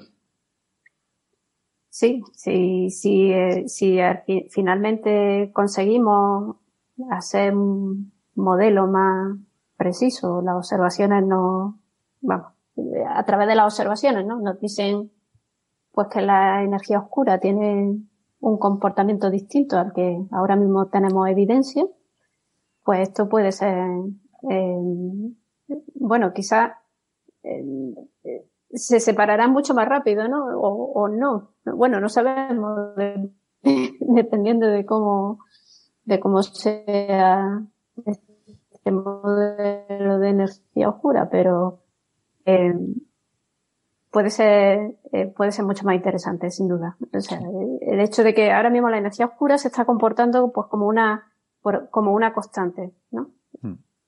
Eh, si eso deja de ser constante, esa ecuación de estado con la que con la que estamos modelando esta esta componente tan enigmática del universo, pues bueno, pues puede podemos tener ahí un, un nuevo una nueva ventana de posibles finales, en principio. Explica, explícate un poco del Big Rip, si quieres, para, eh, para introducirlo para nuestros oyentes. A mí es que simplemente es que me parece más divertido, porque por lo menos es, es como más, no sé, es fuegos artificiales al final de la fiesta, ¿no? es como una apoteosis final, ¿no? No sé, o, igual... Es que... Igual es mi forma de, de verlo. me resisto a un final aburrido. Es simplemente que no me gusta. Eh, puede, o sea, eh, pueden suceder varias cosas, que eh, la, el universo pues eh, se expanda más aceleradamente de lo que de lo que nos pasa, de lo que estamos observando y se vuelva aburrido mucho más rápido de lo que esperábamos. O puede o puede suceder también que que no que se que se que se colapse, ¿no? llega un momento en que en que todo colapse y Crunch, mejor dicho, ¿no? En este caso, ¿no? Mm. En que todo colapse y, y bueno, pues volvamos una de, las alternativas que pueda haber, después de este gran colapso, pues pueda volver, volver a empezar, ¿no? Eso ya nos meteríamos en otros modelos de universos cíclicos, ¿no? Que también tienen su, su interés por, por cuestiones filosóficas, luego tiene otros problemas también eh, físicos por otra parte, porque claro, si te metes en una idea de universos cíclicos infinitos y la entropía siempre crece, pues eh, ahí te metes con un problema con la termodinámica, pero bueno. Eh, como dice a veces Gastón, las leyes de la termodinámica son estadísticas, tampoco hay que tomarlas como que es la constitución. O sea, que, bueno. Bueno, no sé, yo, yo creo que tú no, eres tan entusiasta como yo con el Big Rip, ¿no? Pero a mí sí, sí me gusta porque es una, expansión acelerada de todo a escalas cada vez más pequeñas, ¿no? Entonces llega un momento en que todo se va disgregando y, y al final hay como una especie de, de, de, singularidad eh, final, pero de, de quiero decir, em, o sea, de, de expansión infinita en un tiempo finito, por así decirlo, ¿no? Eh, no sé, me parece como una gran explosión cósmica maravillosa. Mm, pero bueno. Una orfandad, una orfandad cósmica, quizás. Orfandad cósmica. Em, hay una cosa un poco inquietante y con eso quizás podemos ir terminando ¿no? este, este discurso em, sobre el final del universo. Y es el hecho de que, a pesar de de lo lejano que está el Big Bang en, el tiempo, ¿no? Hablamos de que son casi 14.000 millones de años, poquito menos, 13.800 millones de años. Sin embargo, todo, por todo lo que sabemos nos dice que el final del universo está, pero muchísimo más lejos de eso que del principio. O sea, vivimos en una época que no es una época típica. No estamos ahí en mitad de la vida del universo. Estamos muy cerca del principio. ¿Vale? Y, y esto puede significar dos cosas. Mm, o es casualidad, pero es una casualidad cósmica, literalmente, una enorme casualidad, vivimos muy cerca del principio, o realmente las condiciones, ¿no? Aquí invocamos el principio antrópico, o quizás las condiciones que se necesitan para que haya criaturas pensantes que se pregunten ese tipo de preguntas, solo se dan al principio del universo. Em, si eso es así, pues sería como un universo muy desaprovechado, pero no en el sentido espacial, como decía en Contact, ¿no? El padre de la protagonista, cuánto espacio desperdiciado, sino en el sentido temporal, cuánto tiempo desperdiciado. O sea, hay que hacer un universo tan grande y tan largo para que solo sean vivibles los primeros instantes. Mm, me resulta un poco inquietante. Y eh, una vez leí una frase en Twitter, no recuerdo quién la puso, y, me da pena porque me pareció brillante y me dejó pensando que decía que las estrellas son un subproducto del Big Bang. O sea, vivimos, son, el rescoldo del Big Bang. O sea, el universo empieza con un Big Bang, hay estrellas y luego ya todo eso desaparece, deja de haber estrellas y hay una eternidad de oscuridad y frío en la que no hay estrellas, ni hay, ni hay personas, ni hay nada, ¿no? Entonces, hay como un chispazo inicial en el cual puede haber vida y nosotros vivimos en ese chispazo, bueno, chispazo de, de ¿cuánto habías dicho Gastón? ¿10 a la 15 años o algo así? O sea, decenas de millones de años. A mí me, creo que nos alcanza con, comparar la historia cósmica, que ahora lo podemos, según, lo podemos parafrasear según tu, tu nueva visión de esto, como el universo lleva ahí tan solo medio trillón de segundos, lo cual es verdad. Es otra forma de decir 14 mil millones de años. Medio trillón de segundos no es nada. Pero para darle un poco de sustento numérico a esto, pensemos la vida media de una estrella. La vida media de una estrella es del orden de magnitud de la vida del universo. Es cierto, las estrellas comienzan en el universo cuando éste tenía unos cientos de millones de años, pero después están ahí por un montón de tiempo, 10 a la 9 años. ¿no? 10 a la 9 años y más. Estamos hablando de miles de millones de años. O sea que, grosso modo, una estrella es el orden de lo que llega al universo, ¿no? De vivir. Es decir, somos, son las primeras chispas. Uno prende un fuego y los primeros chispazos que aparecen es. podemos pensar en, las estrellas como, como los primeros chispazos de un, fuego que comenzó hace 14 mil millones de años, es verdad. Y como decís vos, digamos, tanto tiempo, ¿no? Nosotros, si, si lo pensamos así, eh, recién estamos en una parte en la que el universo todavía se estaba acelerando, podrán decir hombres del futuro. Todavía, en la época en la que el universo todavía se expandía. Recién empezamos, tanto espacio para esto, tanto tiempo para esto, tanto dolor solo para esto, y el universo seguirá y tiene un futuro que desconocemos, un, futuro que creemos hoy o, conjeturamos que será más aburrido. Pero sí, me parece que es un buen punto el pensar que nosotros estamos de alguna forma en el origen del universo. Eh, cuando las cosas recién están, empezando, todavía se expanden, recién están las primeras generaciones de estrellas, podemos decir, grosso modo. Eh, no sé, es un poco, somos, es una visión un poco más, más optimista, más, más Héctor que, Gastón. bueno, no sé. No sé sobre eso, pero bueno.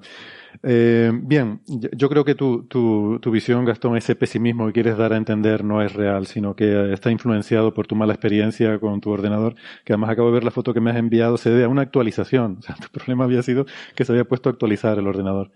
Bueno, luego, luego te explico cómo decirle que no actualice en horas de actividad, pero sí, la verdad que es bastante sorprendente que a, esta, a estas alturas de la vida del universo todavía haya criaturas que no hayan puesto ordenadores que, que no, no se actualicen y se reseten cuando les dé la gana, sino que consulten con sus dueños, ¿no? Es un verdadero problema, problema cosmológico entender eso, porque no ha habido todavía criaturas un poco más inteligentes que yo con la computadora. Seguramente las, las hay. Bueno, estoy, estoy convencido que este problema se resolverá en algún momento de la vida del universo. Eh, todavía no, hemos llegado a esa etapa, pero eso será otro. La época de la bueno, no sé, habrá algún nombre bonito que inventarán los cosmólogos para cuando eso ocurra. Eh, bueno, me ha parecido fascinante. Muchas gracias. He aprendido mucho. Eh, Gastón, Bea, Alberto, ha sido un placer. Si quieren, vamos a coger algunas de las preguntas que dejan aquí eh, los amigos, las amigas que están, que han estado escuchando con interés esta conversación. y hay algunas preguntas interesantes. Podemos coger alguna de ellas. Por ejemplo, pregunta Carlos Manchado sobre el fondo cósmico de microondas. Dice, entonces los fotones que se han detectado de la luz del fondo cósmico están a 13.800 millones de años de nosotros, que es la edad que tiene el universo. Eh, yo creo que está preguntando por la procedencia de esos fotones, ¿no? Porque los fotones que estamos detectando están aquí, por eso los detectamos, ¿no? Los detectamos cuando llegan aquí. Pero entiendo que se refiere a eh, de dónde vienen esos fotones, ¿no? Y quizás Bea puedes, eh, si quieres, coger esta pregunta. Mm. Eso, esos fotones vienen de, una época del universo que se llama recombinación, que es precisamente la época en que se forma. Bueno, ahí hay un poco más, más complicada de lo que estoy contando, ¿no? Pero es cuando se combinan los protones y los electrones para formar eh, átomos y los fotones que estaban inicialmente pues interactuando con los electrones fundamentalmente a través de una cosa que se llama el scattering de Thomson, pues, eh, claro, al, al, disminuir la temperatura, como hemos eh, dicho eh, antes, el, universo se enfría. El scattering de Thomson se llama así porque los fotones están rebotando sin ton ni son. Sí, es el origen del nombre. Eso, esto es así. Doy fe. Un, un apunte histórico. Es buenísimo para recordarlo ya para siempre.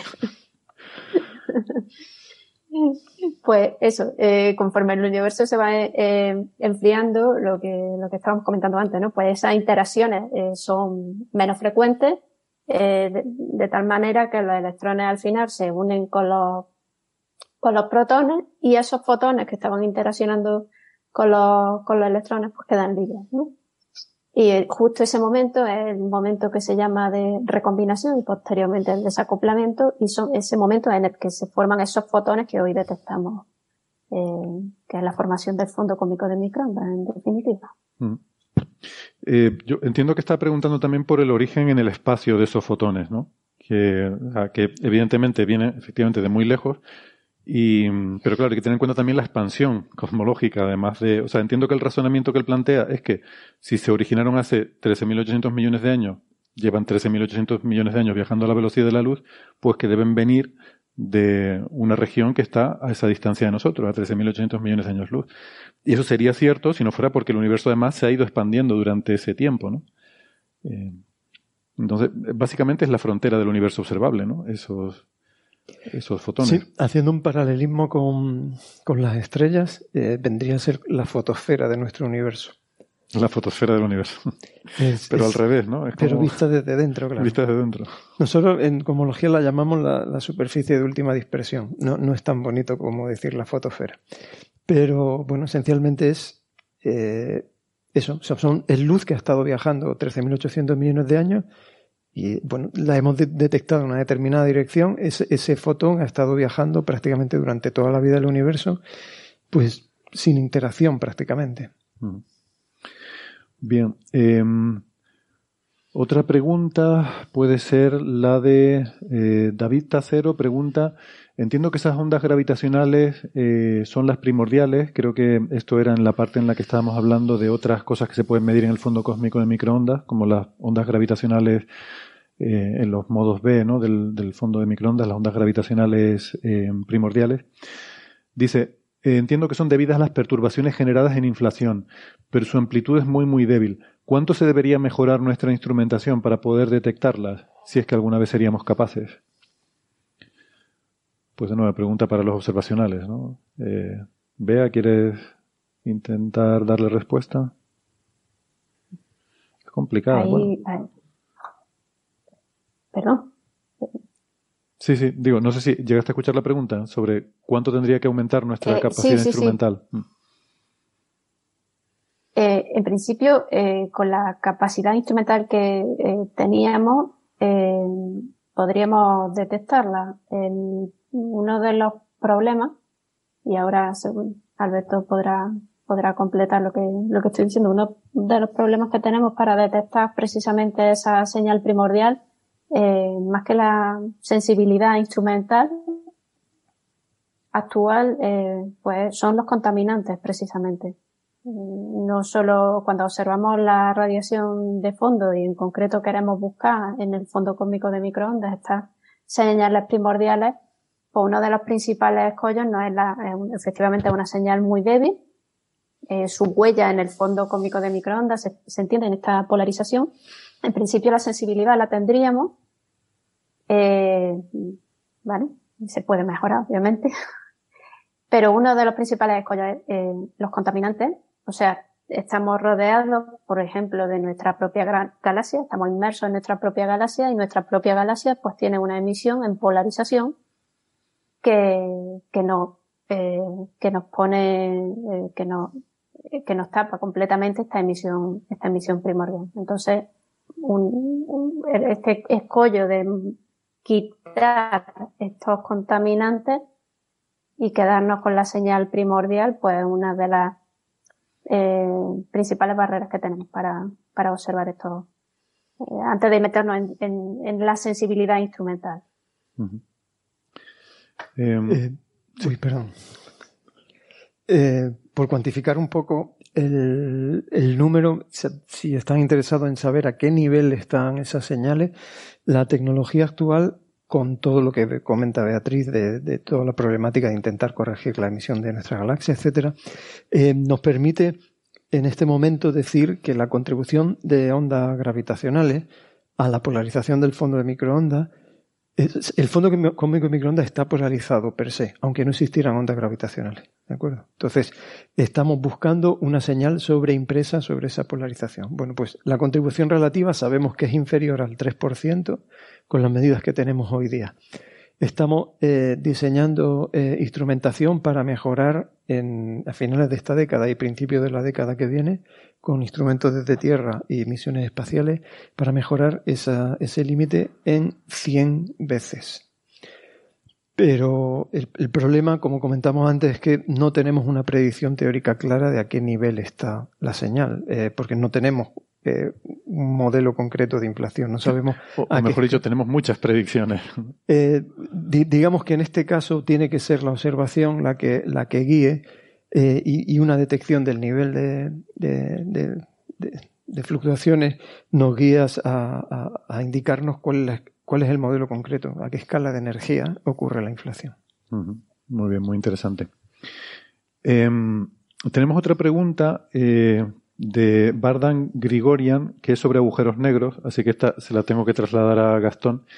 Y, eh, pero ya casi eh, aprovechando que tenemos esta pregunta sobre agujeros negros, creo que te voy a liberar, José Alberto, porque sé que ahora tienes una reunión tengo, y podemos seguir. bueno. Pues si quieres quedarte un poquito más. Eh, la pregunta, Gastón, es que mm, dice, en nuestra galaxia existen incalculables números de agujeros negros. ¿Los agujeros negros podrían devorar toda nuestra galaxia? Y el supuesto... y hay una segunda parte, que es el, supuesto agujero negro que está a unos 80 años luz, ¿representa un peligro para nosotros? Eh, entonces, ahí te las dejo las dos. A ver, eh, no es incalculable calculable, si queremos, si incalculable significa que son muchísimos. sí, creo que lo decía en el sentido que son muchísimos. Ok, pero no son incalculables, ¿no? uno puede estimar cuántos hay. Eh, podemos tener ciertas dudas de si hay cientos de millones o miles de millones, pero eh, o varios millones, pero, pero es calculable. Pero sí, hay muchísimos, muchísimos, eh, más de los que creíamos probablemente. es una cosa que estamos aprendiendo desde el LIGO en adelante pero bueno, hay muchos. Eh, son una minoría en comparación con los astros que existen. Eh, y, pero yo no, no, hay ningún agujero negro que sepamos que está a 80 años luz de acá. O sea, eh, hay agujeros negros que están a algunos miles de años luz de acá. 3.000 años luz, 6.000 años luz. Y por supuesto más lejos, en el centro galáctico a 26.000 años luz. pero no tenemos evidencia de que haya un agujero negro más cercano que 3.000 años hace un tiempo eh, hubo una, afirmación de que quizá en la constelación del unicornio había uno de 2000 años luz cercano, luego se, se, entendió que no era así. También hubo especulaciones sobre si no había, ah, eh, si el planeta 9 no era un agujero negro, recordaban el paper de Scholz y otras personas que siempre, siempre jugamos con eso en, en Coffee Break, ¿no? el otro día mencionábamos algo brevemente si había un agujero negro primordial de cinco masas solares o algo más, eh, más allá de Neptuno. Bueno, mucho más allá de Neptuno. más eh, claro, ahora e, eso no... ¿Qué, dije? ¿Masas solares? Sí, dijiste masas solares. Eh, pero no sabemos de eso, es muy especulativo, probablemente no sea así. Lo, lo, lo, que sabemos es que hay agujeros negros galácticos a algunos miles de años luz de nosotros, no más cercanos que eso. Quizá lo haya, ¿eh? Quizá lo haya. Hay agujeros negros, hoy sabemos y hemos visto agujeros negros que andan por ahí, sin materia alrededor que los delate, ¿no? sin materia acretante que, nos permita verlos directamente. Eh, hay agujeros negros que son eh, errantes, andan dando vueltas por ahí y quizás haya uno eh, acá en el barrio de San Telmo. No, no, no, hay forma de saberlo, digamos. eso. Bueno, a lo, mejor Bardan Grigorian sabe algo que nosotros no sabemos. tampoco descartemos esa posibilidad. No, quizá a veces hay algunas, no sé, eh, errores de transcripción en alguna, en alguna noticia, ¿no? El otro día hablábamos con Edelstein, de, a veces en las noticias aparecen eh, errores de factores mil, más o menos. Mm.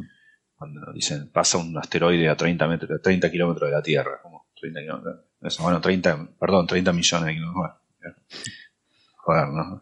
Eh, no, pero no hay agujeros negros que sepamos a 80 años luz. Mm. Hasta donde yo sé, no sé. Hasta ayer a la tarde. Vale, vale. De todas formas, em, yo creo que también hay que, eh, o sea, existe un poco quizás esta, esta idea popular del agujero negro como algo que, que se traga todo lo que tiene alrededor y realmente, desde el punto de vista gravitacional, un agujero negro funciona como cualquier otro objeto de su misma masa, en el sentido Claro, de que sí. eh, igual de es más difícil. Sí. Es más difícil que se traiga algo.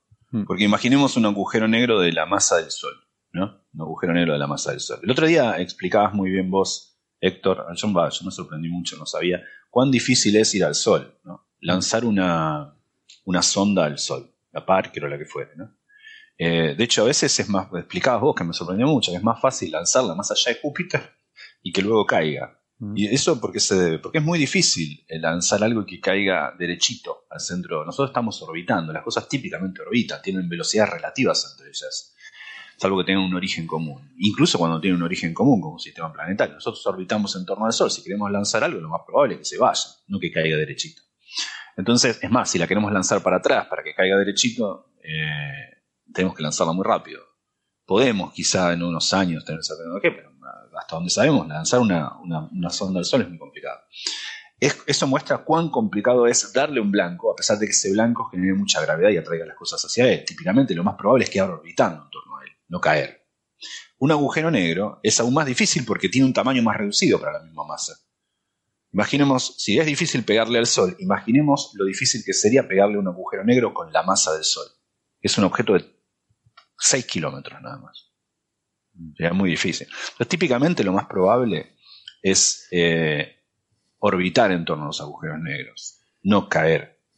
Las cosas que caen en un agujero negro eh, son por lo general nubes de hidrógeno o estrellas que pasan muy muy cerca y le, y le roba parte de su, atmo- bueno, de su material a la estrella. ¿no? Esa idea, como bien explicada, de un agujero negro como una gran aspiradora cósmica, al que todo, una suerte de sumidero al que todos vamos a parar, sería así si todos estuviésemos quietos cayendo a él. Pero nosotros estamos orbitando, ¿no? No estamos quietos. Eso es, sí. Eh, bueno, en los discos de acreción eso ocurre porque la fricción del propio material hace que vaya perdiendo energía y por eso se calienta tanto y, pueden llegar a ser eh, enormemente energéticos, ¿no? Los, los discos en torno a agujeros negros emiten rayos X, incluso rayos gamma, porque se alcanzan temperaturas altísimas de la fricción del material que está orbitando y al rozar eh, sí que pierden energía y esa pérdida de energía hace que vayan cada vez cayendo más hacia adentro, ¿no? Pero eso requiere, pues eso, que sea algo como una nube, como un, no, no una partícula, ¿no? no una persona, pues sí, quedaría seguramente en órbita. Lo cual, yo siempre he dicho que lo interesante sería, la historia de ciencia ficción interesante no es la del astronauta que cae el agujero negro, sino del que se encuentra con el disco de acreción y tiene que sortear todos los peligros del disco de acreción. Esa sería la, la historia de que me hubiera gustado ver en Interstellar, ¿no? La nave sorteando eh, eh, megafulguraciones. gamma y rayos X. o sea, Bueno, eso no. Rayos gamma y rayos X a, a 10 a la 44 watts. O sea, Sí, sí, tendría que estar bastante blindada, tendría que tener un buen aislamiento térmico. Bueno, pues nada, creo que con esto vamos a, a poner fin. Eh, muchas gracias de nuevo a, a los participantes. Gracias Beatriz, Gastón, Alberto. Ha sido un placer, como les decía antes. Y a todos los asistentes, gracias por haberse conectado y habernos acompañado hoy y sus preguntas muy interesantes. Eh, esta sesión finaliza, pero el universo no. El universo sigue. Así que disfruten. Adiós. chao. Hasta luego. Bueno, Ángel, eh, vamos a hablar un poco de cómo, cómo iniciarse a la astronomía y a ver, ¿qué recomendarías a una persona que quiere empezar, que quiere aficionarse a la astronomía? Bueno, es que esto es un campo bastante complejo, ¿no? Porque todo depende exactamente de uno lo que quiera hacer y también de, como se dice en inglés, del budget, o sea, del presupuesto que te quiera gastar. Entonces yo diría que serían los dos, las dos cosas clave. Pero yo creo que una de las cosas más importantes al principio es conocer a gente y eh, antes de hacer nada, asesorarte por eh, gente que tenga cierta uh, experiencia, que tenga telescopios, que mm, hay muchísimas agrupaciones astronómicas repartidas por España y por otros países. Y, y entonces puede acercarse a ellos, a, a, alguna agrupación local, y decirle, bueno, pues tengo interés, que ver si alguna salida que tengáis, que si me puedo unir, y normalmente ellos están, siempre están encantados. Y, y, empezar a ver qué es lo que tienen y tantear un poco qué es lo que a uno le puede gustar. Porque dependiendo si a uno le gusta más la observación visual, observación, si quiere ver planeta o quiere ver cielo profundo, o si se quiere dedicar a la astrofotografía, que si empezamos en la astrofotografía, es un mundo ya eh, bastante complejo. ¿Tú qué fue lo que, lo que has estado haciendo? ¿Tú qué es lo que has estado haciendo, Sara? Pues mira, yo lo que, lo que hice fue, pues justo eso, empecé, conocí al grupo de, quedadas estelares que tienen pequeñas agrupaciones por toda España entonces, eh, si entráis en la web, eh, Quedadas Estelares, o si no, en Twitter el grupo se llama Queda, eh, pues tienen eso, de distintas agrupaciones. Yo me uní a la de Madrid y también tienen en Toledo. Entonces, me voy moviendo y allí les, les conocí. Y eh, comencé con unos prismáticos, porque claro, yo no sabía si me iba a gustar visual o fotografía o qué iba a hacer. Entonces, comencé con prismáticos Luego vas saliendo con la gente y vas viendo un poco qué te gusta, vas tocando, vas tocando equipos, viendo cómo son los equipos, ¿no? Incluso por eh, tienen grupos de Telegram en los que comparten sus fotografías, sus te muestran los equipos que tienen y eso la verdad es que une mucho, ¿no? Y aparte se aprende muchísimo y son simpatiquísimos. Sí, completamente recomendable, como decíamos. Y tú lo has dicho, ¿no? Posiblemente una de las mejores formas de iniciarse es simplemente con unos prismáticos, 7 por 50 yo los digo todos. Muchas, veces, muchas veces la gente se, se, emociona y se va a más de 10, 12 o 15 por 50. No, no, no, no.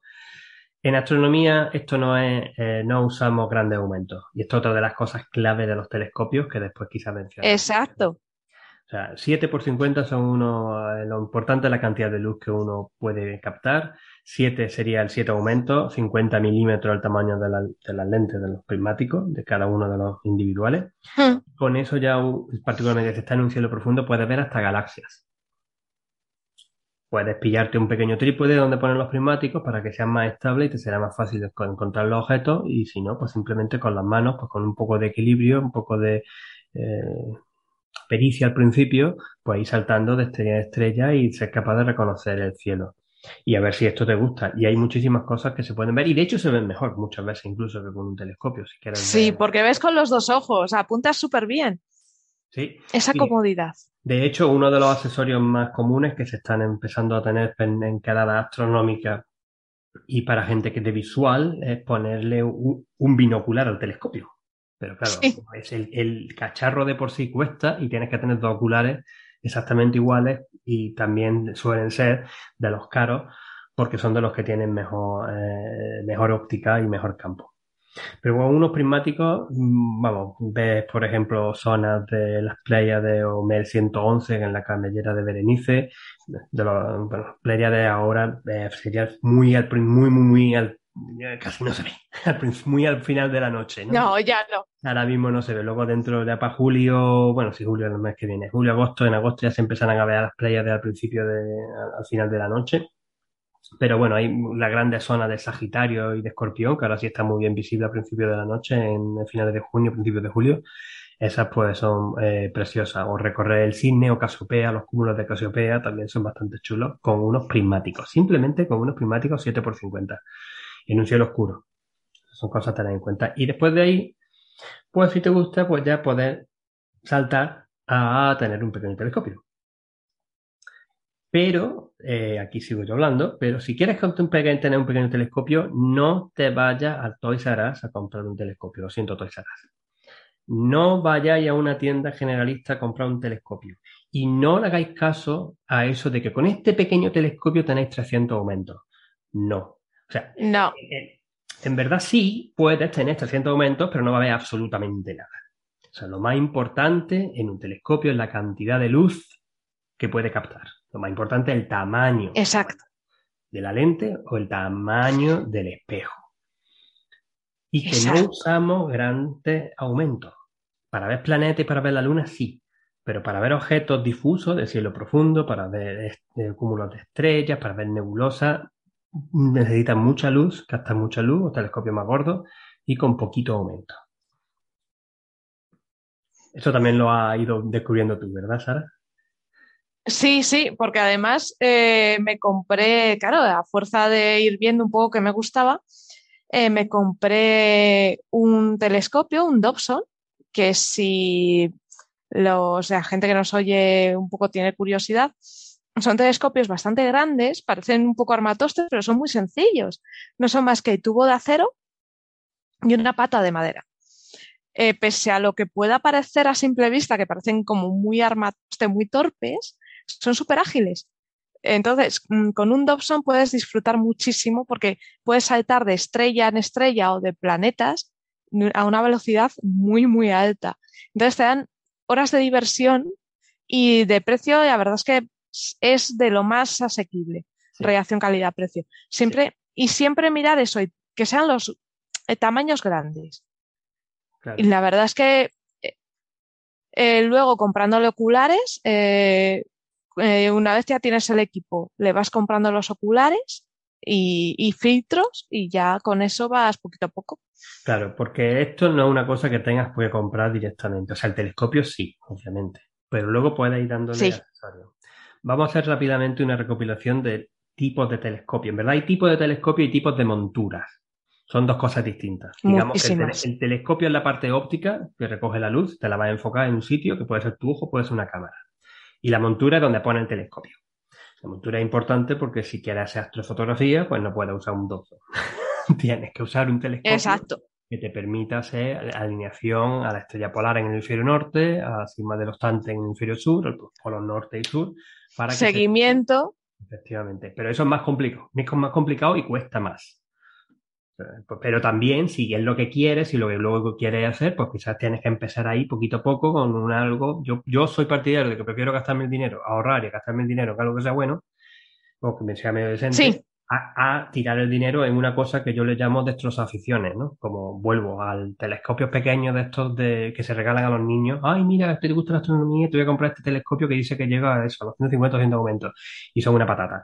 No solamente porque sean pequeños, refractores, sino porque suelen tener dentro, como las lentes son de mala mm, calidad, tienen unos diafragmas que hacen que en verdad, aunque ponga 50 milímetros, por ejemplo, el telescopio sea de 30. Y, en fin, horrible. Yo he visto, yo he enco- encontrado Aparte, que deberían estar prohibidas. Sí, las monturas aparte son muy, muy incómodas, no están preparadas para que mm, para sujetar bien el, el equipo. Entonces, eh, tú pensando que vas a regalar un buen telescopio a un niño, te gastas 80, 90, 100 euros en un equipo que no vale, no vale porque en cuanto quieras apuntar a, a la luna, Eh, consigues alinear y cuando a la mínima brisa o al mínimo movimiento tuyo eh, se ha desencajado y tienes que empezar. Es frustrante. Destroza aficiones, les llamo yo, destroza hobbies. Sí, verdad sí, sí, sí, sí, sí, totalmente. Muy frustrada con esto. Eh, de verdad, el consejo número uno, el más importante, dejaros asesorar y no compréis un telescopio así porque así en cualquier tienda. O sea, mirad tiendas. Exacto. Si tenéis la opción de que conocéis o tenéis la suerte de que una tienda de telescopios en vuestra ciudad o o podéis ir, pues pasaros, preguntaros. Y si no podéis comprarlo ahora porque vuestro presupuesto no llega, de verdad que os garantizamos que es mejor ahorrar un poquito y comprarse una cosa que sea decente a que os compréis una cosa barata Sí. que la uséis una vez y os frustréis y no lo vaya a dar. En la astronomía de aficionado, lo siento, lo siento, da- da- pero es cara. Es una afición cara. Te da un montón de satisfacciones. Pero como digo, lo puede ir, puede, se puede ir poquito a poco, poquito a poco, y pues primero me compro el, por ejemplo, el telescopio, bueno, con una montura normal. Luego más tarde, pues mira, quiero hacer fotografía, voy a, voy a invertir en una montura. Una montura mejor, pues el mismo telescopio, una montura. Ahora, pues claro, necesito una cámara, porque empiezo una cámara pequeñita, pero luego me compro una cámara más grande. Pero también quiero tener una mejor, eh, ver mejor. Bueno, pues los, tele- los oculares, pues compro un ocular más bueno y puedes durante varios años, pues vas invirtiendo en eso. Eso lo hace mucha gente y posiblemente sea la mejor manera. Si tienes el dinero de decir, vale, voy a desembolsarme aquí los 3.000 euros en todo el equipo, es caro. Yo- Luego también hay, hay un mercado de segunda mano muy bueno, pero es mejor que lo conozcáis a, partir de la gente de los grupos de astronomía, porque siempre encuentras a alguien de confianza que te, que te va a asesorar. Entonces, si tú has visto un equipo de segunda mano y dices al grupo, chicos, ¿cómo lo veis? Ellos te van a decir, pues mira, esto está bien, esto está mal.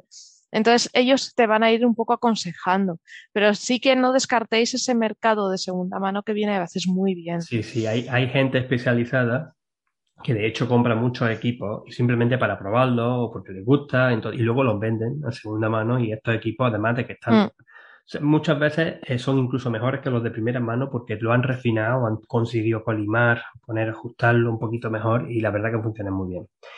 Nos estamos desviando, quería haber dicho una cosa importante antes, estábamos saltando, porque estamos hablando de telescopio y de montura y no hemos definido los dos, tres tipos de telescopio y los tres tipos de montura. Sí, están los de, telescopios básicamente existen, como digo, telescopios. El sistema óptico y que capta la luz existen tres tipos. Los telescopios refractores, que son los de lentes, los típicos de toda la vida, los galileanos, digamos así, que tú miras al final del final, con un ocular. Esos son los típicos que tienen sus ventajas y tienen sus inconvenientes. Normalmente, pues tienes lo que son eh, longitudes focales, o sea, muy amplias, por lo tanto puedes aumentar más. Pero por el otro lado, pues pierden luz, pierden bastante luz y además las lentes son mucho más caras de pulir, buenas cuando son tamaños grandes que el siguiente tipo de telescopio que son los espejos. Los, telescopios reflectores, reflectores porque reflejan la luz. Por ejemplo, un Dobsoniano, el Dobson en la montura, pero el telescopio que lleva un telescopio de tipo Newton o telescopio reflector. Eso es un espejo, que pueden ser simplemente 150, 200 milímetros, eso ya un buen espejo para empezar en, afición, en astronomía de aficionados. Por contra, los refractores, pues típicamente son 60, 80 milímetros, es más chico. Pero estos espejos eh, lo que van a dar, no van a dar mucho aumento, si los quieres para planetas, por ejemplo, pues no van a llegar muy bien, pero para, eh, son, son, capaces de conseguir gran cantidad de luz y puedes ver pues, zonas más amplias de nebulosa y de galaxias y las distinguen muy bien. Y miras por dónde entra la luz, porque ahí hay un espejo secundario que, se llama una araña, la araña, es un pequeño secundario que te refleja la luz y tú la saca del tubo y entonces tú miras por ahí. Es el segundo tipo de telescopio, los telescopios reflectores. Y luego están la mezcla la mezcla cuando tiene un telescopio que tiene tanto lentes como espejos. Lo en principio sigue siendo el espejo, pero tiene lentes correctoras que te hacen que el, paso óptico, el tubo óptico, sea muy compacto. Esos son los tipos eh, Smith-Cassegrain, o, o, mejor dicho, catadióptico. Es decirlo, catadióptico. Smith-Cassegrain es un tipo de catadióptico, que es la mezcla de lentes y de espejos. Eh, es otro tipo, o simplemente los Rich Lane son otro tipo. O sea, muchos tipos depende de lo que quieras, de lo que quieras. Algunos pueden más longitud focal, otros menos. Eh, y, pero suelen ser también caros porque tienen más lentes y tienen eh, y tienen que tener además buena, buen pulido de espejo y de lentes. Esos son los tres tipos básicos de sistemas ópticos de lentes. Y luego tenemos los tipos, los tipos de monturas está la montura alta cimutal, que arriba, abajo, derecha, izquierda, de toda la vida, un dobsoniano, un dobson es un tipo de montura alta cimutal. Tenemos las monturas ecuatoriales, que tienen cuatro ejes, porque tienen el arriba y abajo, que es lo que usa para ajustarlo al eje de rotación de la Tierra, ajustarlo a la polar, y los otros dos ejes, que son el de asesión recta y declinación, que corresponden a la eh, longitud y a la latitud en el cielo para buscar con coordenadas y saltar de un sitio para otro, pues esos son los buenos, pero son más engorrosos. Tienes que aprender a manejar. Y luego hay otro sistema que además suelen tener muy, están computarizados, si tienen un pequeño ordenador, un computarizador, pues sirven también bastante bien para apuntar y para visual, para seguimiento y para tu fotografía no tanto, todavía hay gente que lo usa, que son los de horquilla. Poner el tubo dentro de una horquilla. Entonces esos, en teoría, pues no son, son parecen altas simultáneas porque solamente tienen el arriba abajo, pero como digo, gracias al pequeño ordenador que tú puedes, pues que tienen dentro, pueden hacer el seguimiento del cielo y entonces, pues bueno, por eso se ponen un poco aparte. De estas tres y tres combinaciones, pues se pueden cruzar de una de diversas, diversas maneras y diversos costes dependiendo de qué es lo que uno quiera y qué es lo que uno quiera gastarse que volvemos a lo mismo. Esto depende de lo que quieras hacer y de lo que te quiera gastar. Luego tenemos otra cosa muy importante y son los pequeños catalejos para observar, porque claro, tú cuando tienes tu tubo tienes que apuntar con algo. no vas a coger y buscar, porque mm, mirar por el ocular y buscar es un engorro, porque un equipo es grande. Entonces, tienes un pequeño catalejo siempre para buscar. Ahí vas a tener varios tipos igual. Tienes catalejos, punteros láser y luego tienes una cosa muy curiosa que son los Tailrad, que son no son caros eh, y si tienes un equipo de visual viene muy bien para apuntar porque te proyectan una diana. Entonces tú a simple vista, si que te interfieran, si eh, que te hagan de la vuelta a la imagen, como que es muy intuitivo. Entonces buscas la estrella con el ojo, ¡pum! apuntas y ya estás. A, mí siempre me han gustado los buscadores normales, los catalejos tipo 7x50, exactamente los mismos que tenemos en los sí. unos de esos, pero claro, te están dando la imagen invertida y tienes que saber manejarlo y también tienes que saber apuntar con ese telescopio, con ese pequeño telescopio, con ese buscador. Pero eh, la ventaja es que ya hay muchos objetos de cielo profundo, los empiezas a ver, entonces pues no te cuesta tanto por apuntar ahí.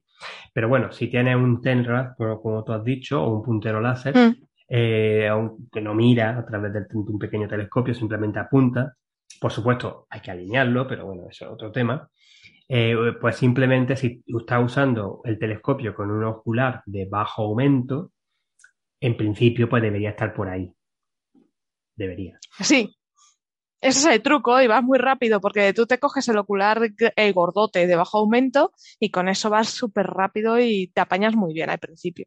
Sobre todo si estás aprendiendo es una gran ayuda. Sí, los oculares es una cosa muy importante de los telescopios para visuales, lo que se pone para mirar. O sea, simplemente tú siempre vas a tener una, la base de un telescopio, tienes una lente o un espejo que te está enfocando a un punto, que es el punto focal, el foco del telescopio. Y ahí toda la luz se converge, en un punto. Lo que hace es poner otra lente, que es el ocular, sobre ese punto para tú tener, tener eh, la salida al infinito para poder ver directamente sobre tu ojo. Esos son los oculares. Los oculares son muy importantes para visual. Y normalmente los oculares que vienen en las cajas cuando te compras un telescopio, cuando te compras un telescopio se suelen venir dos uno de bajo aumento y otro de alto aumento. Están identificados por un número en milímetros, que es la focal, o sea, la focal que tiene el... exacto. Eh, conforme mayor sea la focal, menos aumento, más campo y más luz ese ocular va a tener.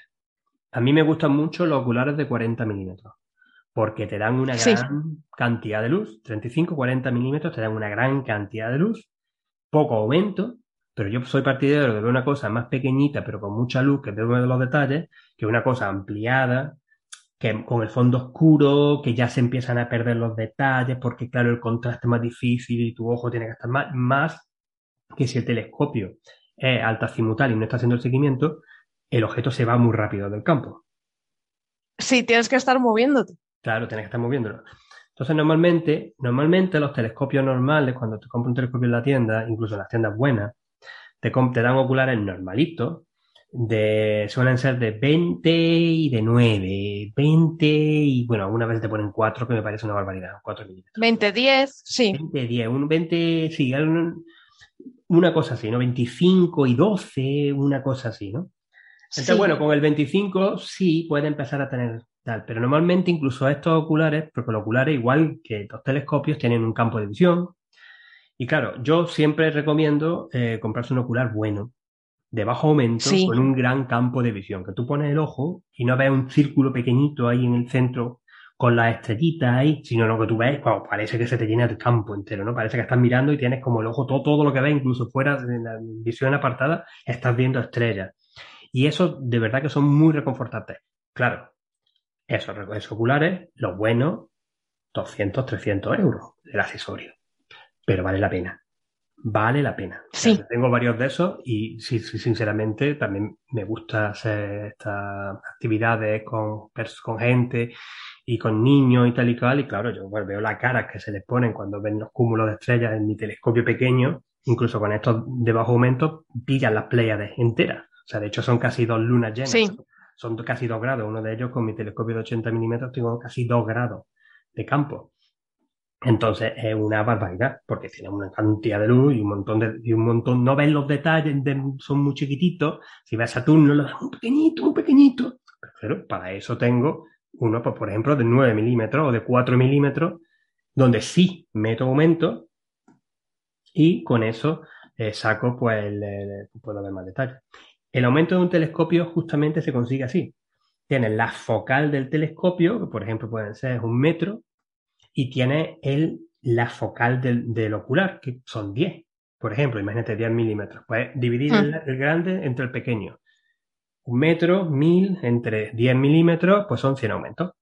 Lo conseguiría con ese telescopio, Exacto. con, con esa configuración. Y luego, dependiendo de, dependiendo de la configuración de tu tubo, vas a tener unos límites Claro, efectivamente. de aumentos que puedes quitar o poner.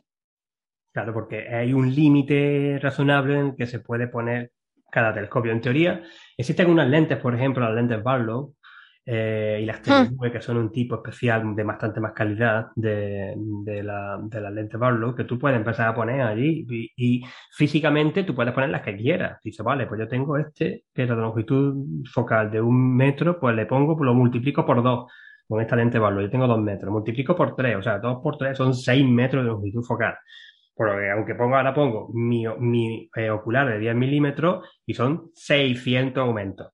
Eso lo puedes conseguir. Ahora, lo que ves, pues no sé yo. Claro, No sé yo.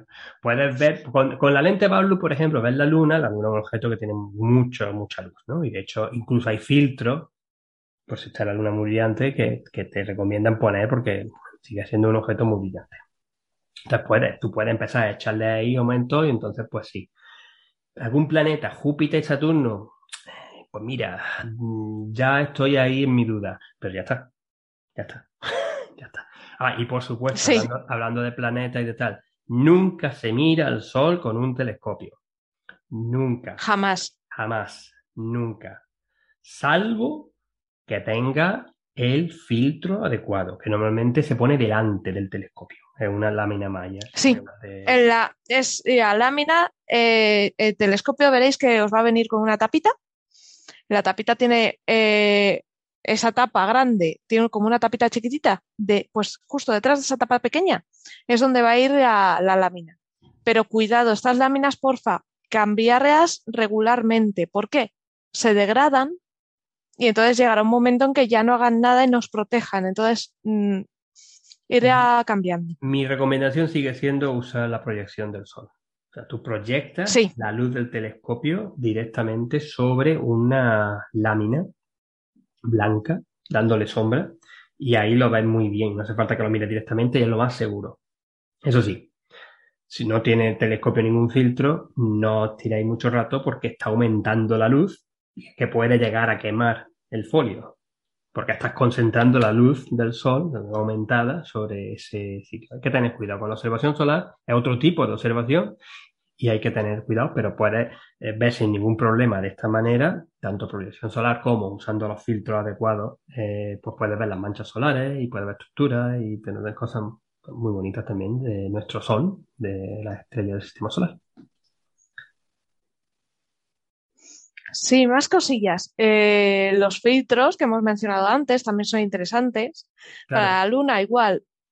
Sí, hay Para hacer que haya más, más contraste, hay unos que van polarizados para la luna, que te aumentan contrastes. Para planetas los hay rojitos también, anaranjados, hay distintos colores, Sí. dependiendo de lo que vayas a ver. Sí, e- eso eh, efectivamente, pues eh, depende de lo que vayas a usar, pues puedes usar este tipo de filtros. Algunos, de nuevo, son más baratos, son más caros. Particularmente a mí unos que me gustan son los de intentar bloquearte la la mayor cantidad de contaminación lumínica posible. Son unos filtros que te dejan pasar solamente las líneas de emisión del gas, el hidrógeno, el H-alfa, las de oxígeno 3 con corchete y el H-beta, te dejan pasar esas líneas, entonces el contraste de la nebulosa, y algunas veces incluso de galaxia, porque también hay nebulosas por allí, con respecto al fondo del cielo, aumenta dramáticamente. Y, un montón, vamos, incluso en cielos oscuros pueden llegarse a ver con un telescopio grande, de, a partir de 10 eh, pulgadas, eh, se pueden ver objetos como la nebulosa cabeza de caballo, que es muy difícil de ver. Son objetos más que salen en astrofotografías, pero muy difícil de ver de forma directa. Gracias a este tipo de filtros, de nuevo, pensando en filtros visuales para la observación visual. Si vamos a filtros para astrofotografía, son un poco distintos y son más concretos. Aunque se pueden, eh, ya te digo, estos de la contaminación lumínica se podrían medio intercambiar, se podrían usar sin mayor problema, pero los de astrofotografía están dedicados específicamente para la sensibilidad de las cámaras, particularmente sensibilidad de cámaras astronómicas. Y luego otra duda. Eh, a la hora de elegir cámaras, eh, hay gente que usa cámaras normales, tuneadas, y gente que usa cámaras específicas de astronomía. Ángel, ¿qué, recomendarías? De nuevo, todo un, mundo. Eh, si uno tiene una cámara digital de tipo DSLR, bueno, no sé decirlo en, en español, DSLR, una reflex, ahí existen adaptadores que no suelen ser caros, pueden ser por 20, 30 euros como mucho. Deberías tener adaptador para poder enchufarlo directamente al telescopio. Como digamos que el en la cámara es el ocular. O sea, no pone ocular. El ocular no se pone. Se puede hacer en otro motivo para hacer fotografía, pero normalmente ya no. Con proyección ocular no se hace. Se pone directamente la cámara enchufada.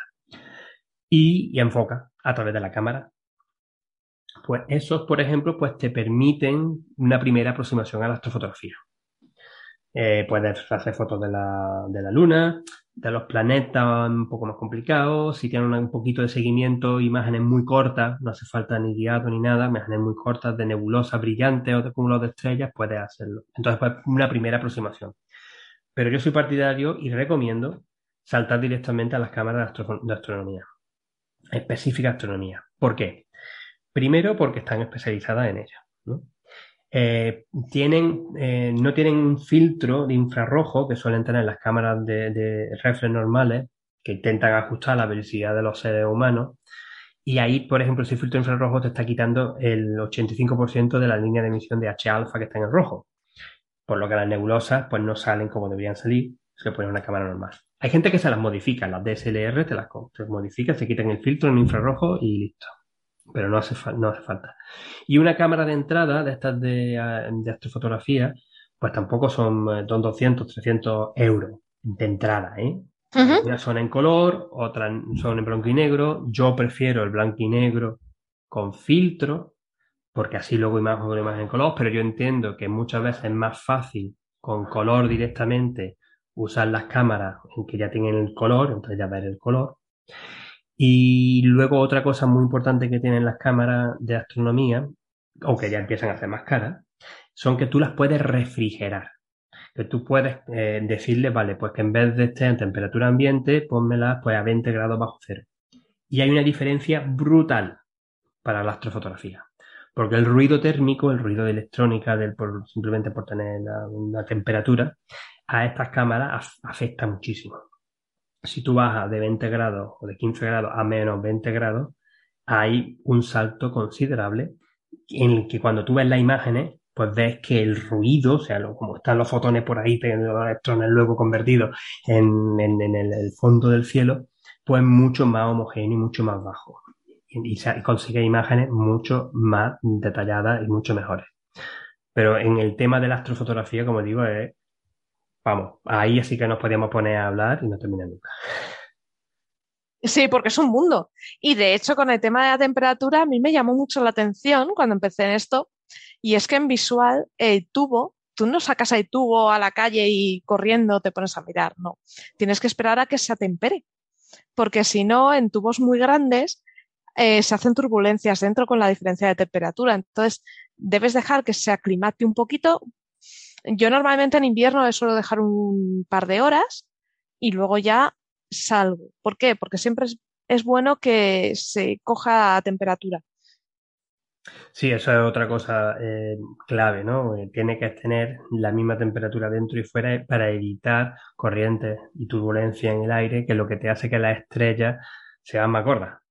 O sea, lo que es el fin, que es el que tiene, eh, pues sea peor particularmente, de nuevo, si vas a astrofotografía, particularmente es importante eso. Pero luego la calidad óptica, incluso si miras con visual, si el tubo lo has tenido en casa y estaba caliente y luego lo saca al aire frío en, en invierno, o viceversa, pues se crean corrientes de aire que hacen que la calidad de lo que estás viendo pues se degrada bastante. Entonces, pues una cosa muy importante. Esto se hace también en los telescopios profesionales.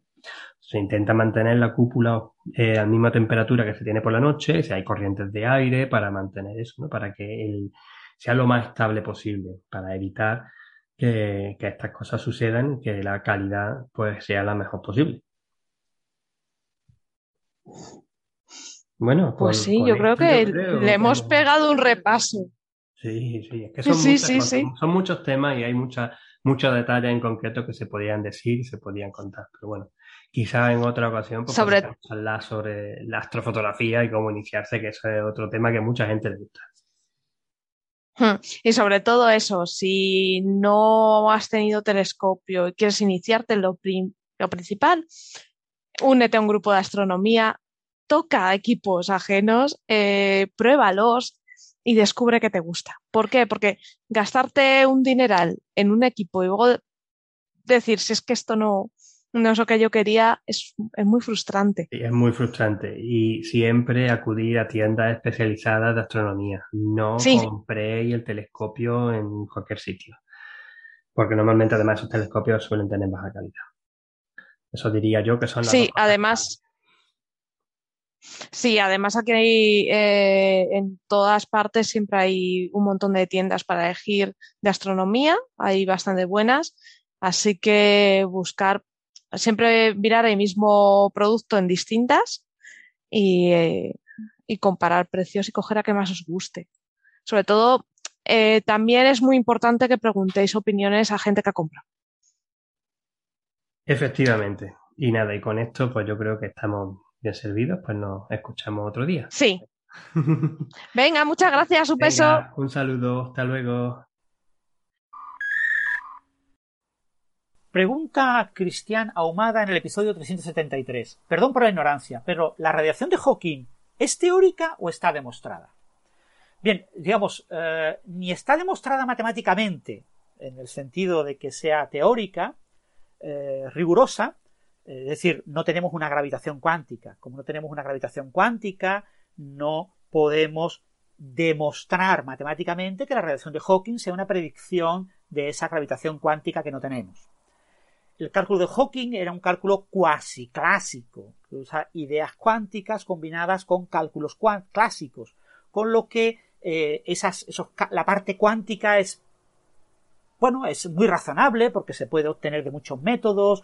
Eh, es decir, hay, digamos, una cierta confianza teórica de que la radiación de Hawking es un fenómeno real en la realidad física, pero eh, no está confirmado. No está confirmado eh, observacionalmente ni experimentalmente que la radiación de Hawking exista. Es decir, que si quieres, podemos llamar, podemos decir que la radiación de Hawking está demostrada teóricamente, porque prácticamente todos los físicos teóricos creen que, existe en nuestra realidad física, pero no está, entre comillas, demostrada observacionalmente o experimentalmente.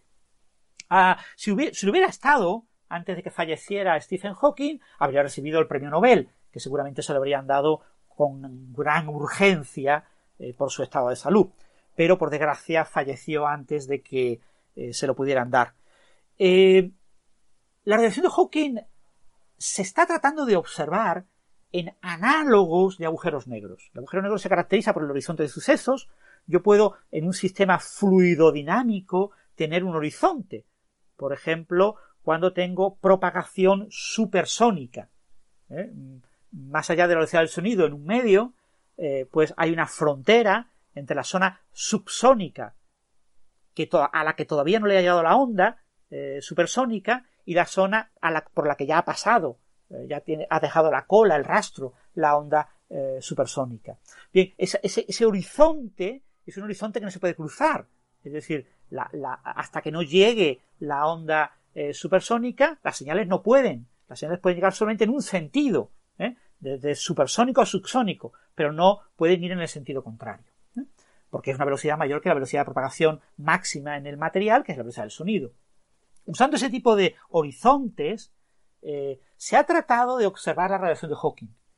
Y lo que se ha observado es una radiación clásica que tiene las propiedades que uno esperaría de ser una radiación de Hawking clásica asociada a ese horizonte. Pero la radiación de Hawking es una radiación cuántica. Es decir, es un fenómeno cuántico asociado al horizonte de sucesos de un agujero negro. Aunque no tengamos una radiación cuántica, tenemos una descripción cuántica de esa radiación eh, que parece razonable poder buscar eh, aplicar esa misma descripción cuántica a los análogos físicos de eh, agujeros negros en los que estamos tratando de ver ese tipo de radiación. Entonces la radiación que hemos observado hasta ahora es clásica, no tiene propiedades cuánticas, se está tratando de buscar observar características cuánticas de dicha radiación, hay algunos indicios de que podría haber algún fenómeno que parece cuántico, pero también hay explicaciones clásicas para ese fenómeno, con lo que ahora mismo no ha sido observada la radiación de Hawking en ningún análogo de agujero negro hasta el momento. Hay varios grupos en el mundo eh, muy fuertes tratando de lograr hacerlo, pero todavía no lo han hecho.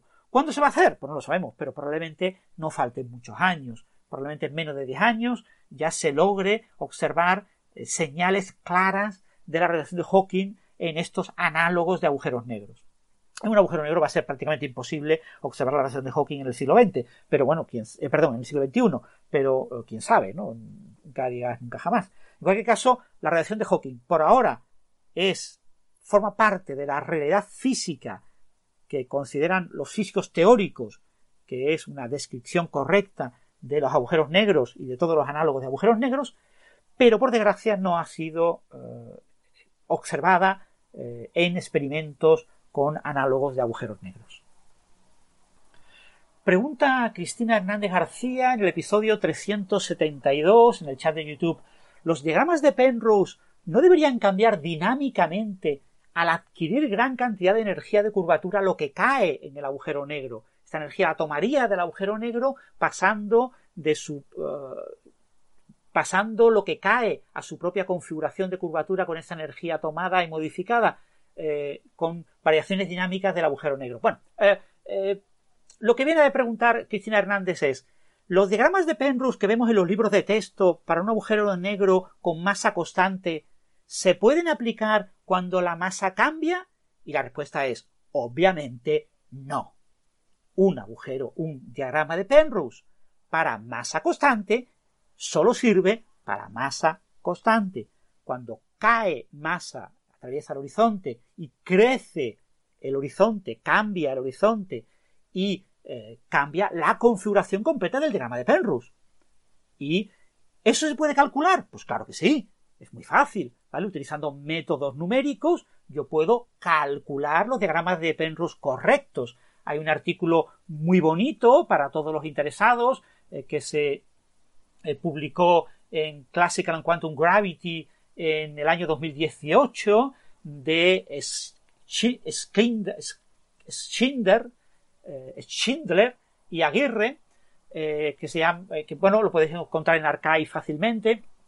Son algoritmos explícitos para el cálculo de diagramas de Penrose que te permiten calcular el diagrama de Penrose cómo cambia cuando cambia la masa. Si yo cambio la masa, es decir, cambio los parámetros del agujero negro, si es un agujero negro en rotación, pues que cambie su momento angular, su masa, etcétera. Eh, si tiene carga, pues su carga. Eh, si cambio los parámetros, cambia el diagrama.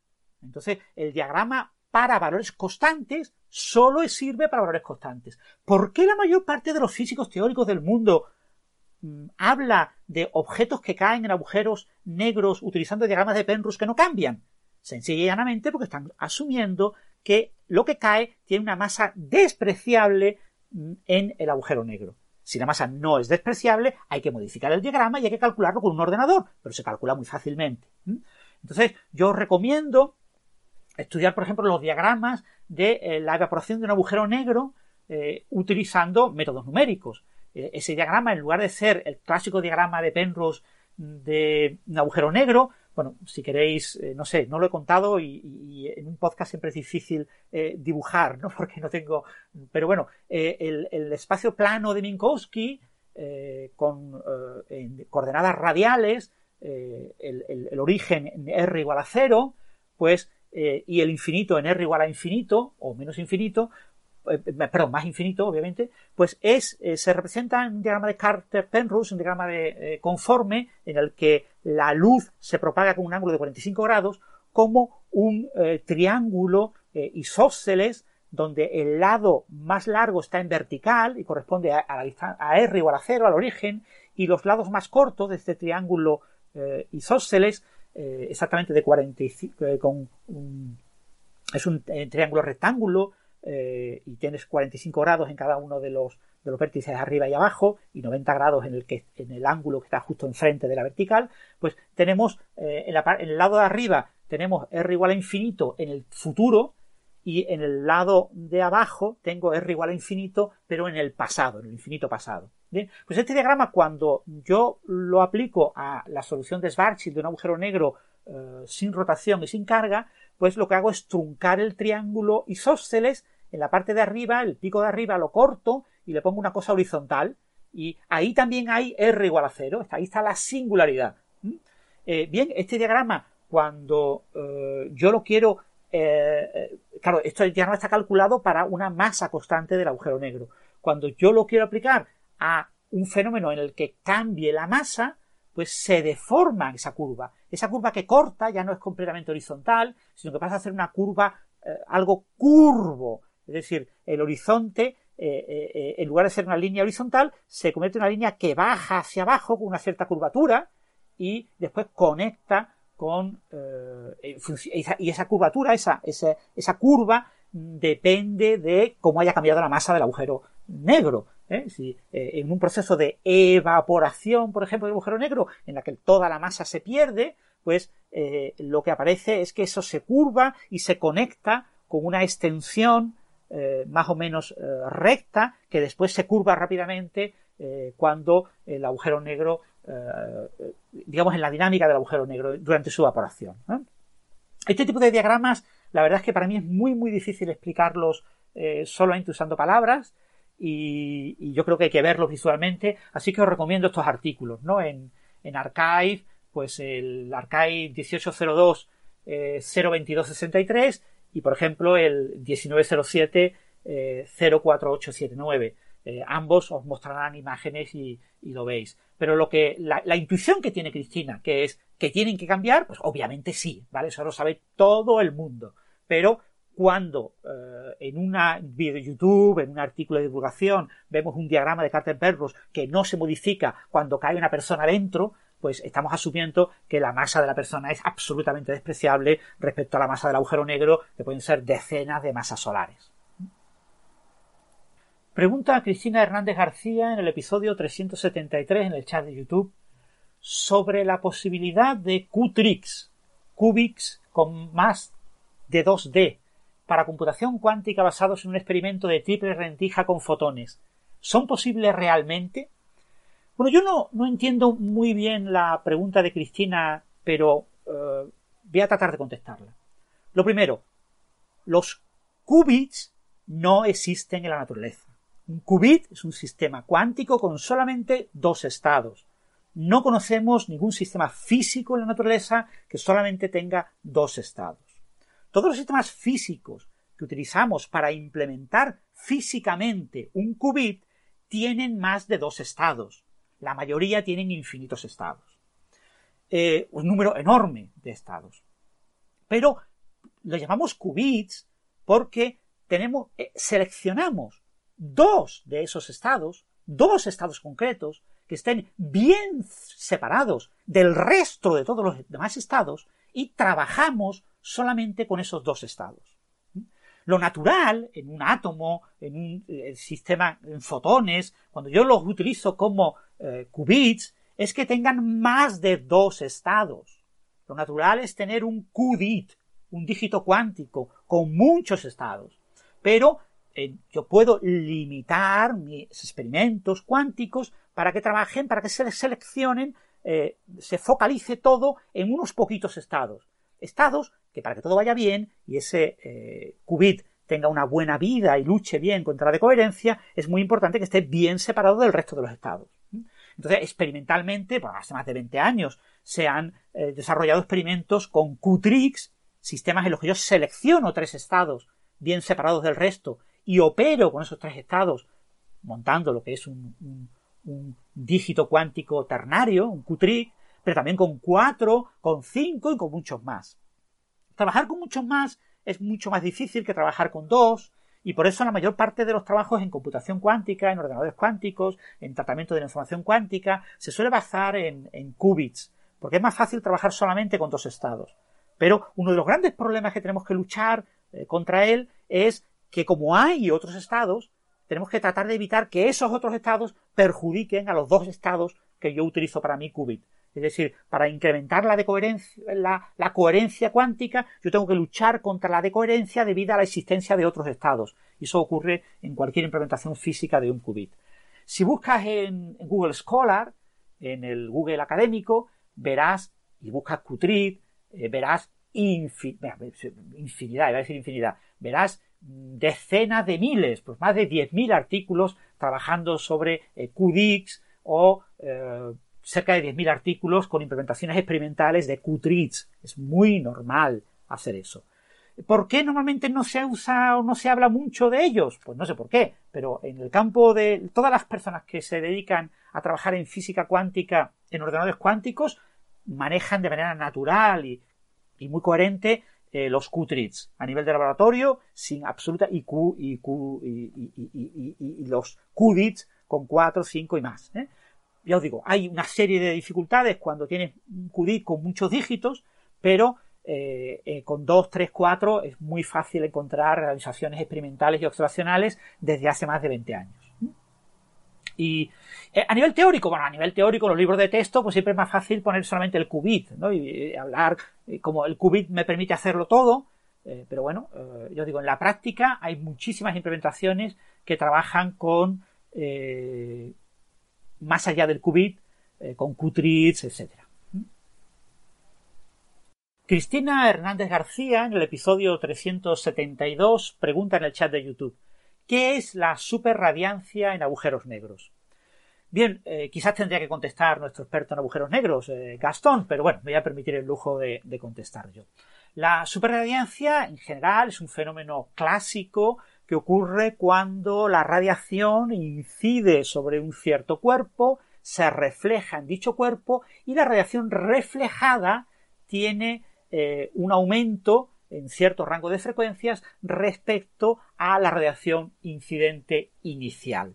Normalmente la superradiancia ocurre cuando la frecuencia de la radiación incidente se acopla de alguna manera con una frecuencia natural asociada al cuerpo eh, que eh, es el, contra el que incide y eso hace que en esa resonancia se gane eh, energía en la radiación reflejada. Está relacionada con la llamada paradoja de Klein, con, la, con el tunelado sin reflexión que ocurre en la ecuación de Dirac en cuando la frecuencia de la onda incidente del electrón contra un potencial que tenga un tamaño concreto asociado a una cierta longitud de onda, eh, pues permite que el electrón atraviese por efecto túnel completamente esa barrera de potencial como si fuera completamente transparente. Esta es la llamada paradoja de Klein. Esto se ha observado en grafeno, eh, utilizando las cuasipartículas de Dirac de masa cero que eh, se transfieren, que son las ondas de electrones que ocurren en este material, en el grafeno, poniendo un potencial. El potencial se puede poner de muchas maneras, por ejemplo, haciendo un agujero en el, grafeno o poniendo un material encima, y se ha observado eh, este fenómeno de no reflexión, ¿no? de transmisión perfecta cuando la frecuencia de la onda incidente es adecuada respecto a un cierto parámetro del potencial, de la barrera de potencial. En el caso de los agujeros negros, este fenómeno fue eh, propuesto a principios de los 1970 y es un fenómeno eh, que nos recuerda a eh, el mecanismo de Penrose de extracción de energía de agujeros negros en rotación. Acordaros que según este mecanismo, si un cuerpo eh, con cierta energía entra en la ergosfera de un agujero negro en rotación, la ergosfera es la región en la que se puede escapar del agujero negro, no es el horizonte, dentro del horizonte no podemos escapar. Y, si ese cuerpo entra en la ergosfera y un trozo de ese cuerpo es eh, eh, expulsado en dirección al horizonte y entra dentro del horizonte, entonces cuando ese, el resto del cuerpo salga de la ergosfera, saldrá con mayor energía de la que tenía inicialmente. ¿eh? Este es el proceso de, para ganar energía, el proceso de Penrose. utilizando el momento angular de agujeros negros en rotación. Entonces lo que hacemos es robarle momento angular al agujero negro y ganamos energía eh, con ese robo. Este mecanismo también se puede hacer con una onda electromagnética. Si yo tengo una onda electromagnética que incide sobre un agujero negro de tipo Kerr en rotación eh, y esa onda pues incide sobre agujero negro, la que entre dentro del horizonte, pues entra dentro y se ha perdido, pero la que mm, pase por la ergosfera acabará reflejando, se acabará pudiendo escapar del agujero negro, pero escapará con una mayor energía. Habrá ocurrido una superradiancia en, eh, en este agujero negro en rotación. ¿eh? la onda eh, electromagnética le roba momento angular al agujero negro, que ahora rotará más despacio, y ese eso, momento angular robado, se convierte en energía que hace que la onda eh, reflejada, la, onda que abandona el agujero negro, lo abandone con mayor energía. Este proceso ocurre de manera eficiente cuando la frecuencia de la onda monocromática incidente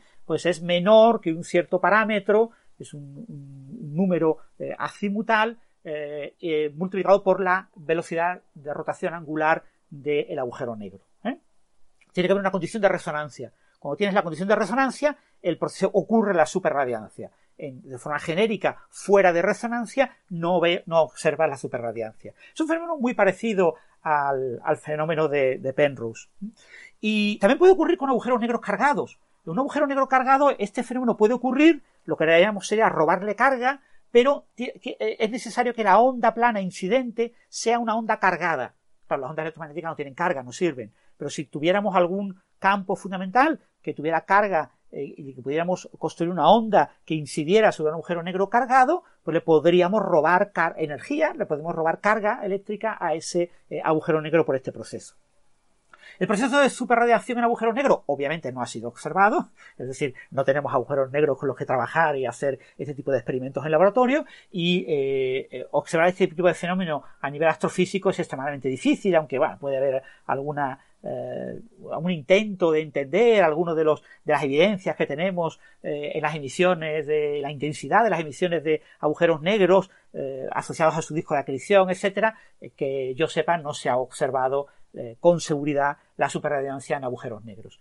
La superradiancia, repito, como fenómeno clásico para ondas electromagnéticas en ciertos materiales y para ondas de electrones en materiales que están descritos por la ecuación de Dirac, pues eh, sí se ha observado en el laboratorio y es un fenómeno bien conocido. Así que la superradiación no tiene nada de mágico, es una cosa muy clásica, muy de conservación de momento angular y es un proceso de interacción pues entre eh, esa onda electromagnética y el objeto con momento angular sobre el que incidimos, sea un agujero negro o sea otro. En el episodio 371 eh, un oyente que firmaba como EDR, E doctor, eh, preguntaba, ¿se podría hablar del axial Higgs mode y de su relación con la materia oscura? Es decir, ¿podríamos hablar de eh, esas noticias que ha habido sobre la observación de un Higgs axial que podría darnos información sobre la materia oscura? Bueno, lo primero que hay que recordar es que estamos hablando de un artículo publicado en la revista Nature, en la prestigiosa revista Nature, el 8 de junio de 2022, eh, y en el que afirman que se ha observado un modo tipo Higgs axial en eh, ciertas ondas electrónicas eh, llamadas ondas de densidad de carga que se observan en unos telururos de tierras raras, en concreto telururos de lantano y gadolinio. Eh, estas ondas de densidad de carga, como cualquier onda, tienen una simetría de traslación. La onda se mueve en una cierta dirección, por lo tanto tenemos una cierta simetría. Los, valles y las crestas de la onda se, eh, son simétricos, aparecen, se van repitiendo conforme la onda se mueve. Eh, eh, esa simetría es una simetría global de traslación, repito, asociada a cualquier onda. Bien, pues resulta que esta simetría se puede romper en este material. Este material está formado por capas y entre ellas destacan unas capas planas eh, que se comportan como un material bidimensional. Pues en esas capas planas, las ondas de electrones, ondas de densidad de carga, eh, pueden transitar. Hay una estructura con bandas, eh, bandas asociadas a los diferentes orbitales que unen estos, estos telururos de, tierra rara. en concreto son unos orbitales de tipo P, PX y PI en ese plano bidimensional eh, de estos átomos. Eh, eh, hay que imaginarse esto una especie como de, red cuadrangular con los átomos donde se cruzan los, los, orbitales. Pues bien, hay unas ondas que se mueven en dirección en, el, el, ángulo entre el orbital PX y el orbital PI, pues forman unos 45 grados, perdón, unos 90 grados, pues a unos 45 grados es la dirección a la que se mueven estas ondas de densidad de carga. Pues hemos observado transiciones de ondas de este tipo entre orbit bandas, las bandas del material del mismo tipo asociadas a orbitales px eh, con eh, eh, px o pi con pi, pero también se ha observado, y esto es lo novedoso, transiciones mixtas entre una banda px y una pi. Estas transiciones mixtas rompen la simetría de traslación de la onda en el material y por lo tanto aparece un modo, aparece una cuasipartícula asociada a esta rotura de simetría global. Este tipo de partículas, eh, por convenio, no tiene absolutamente nada que ver con el bosón de Higgs, pero por convenio se descubrieron alrededor del año 2012 y entonces estaba de moda hablar del bosón de Higgs, pues se utilizó el nombre modo de Higgs. Pero esto no tiene nada que ver con la partícula de Higgs, con el campo de Higgs. El campo de Higgs está asociado a una rotura de una simetría gauge local. Pero aquí no tenemos una simetría gauge local. De hecho, tampoco tenemos una simetría de gauge global. En física de partículas, cuando se rompe una gauge global, lo que tenemos es una partícula de tipo Goldstone, no de tipo Higgs. No, no, aquí ni siquiera tenemos una simetría gauge, porque lo que tenemos es una simetría global de traslación. No es una simetría gauge. Por lo tanto, no se podría, no se debe hablar en rigor de ni partículas de Higgs, aquí hay, cuasi partículas o modos, ni, nada por el estilo. Sin embargo, ese es el convenio, ¿vale? O sea, en, física de materiales se decidió ponerle el nombre modo de Higgs a los, eh, las cuasipartículas que se observan en la rotura de simetría globales en ciertos materiales.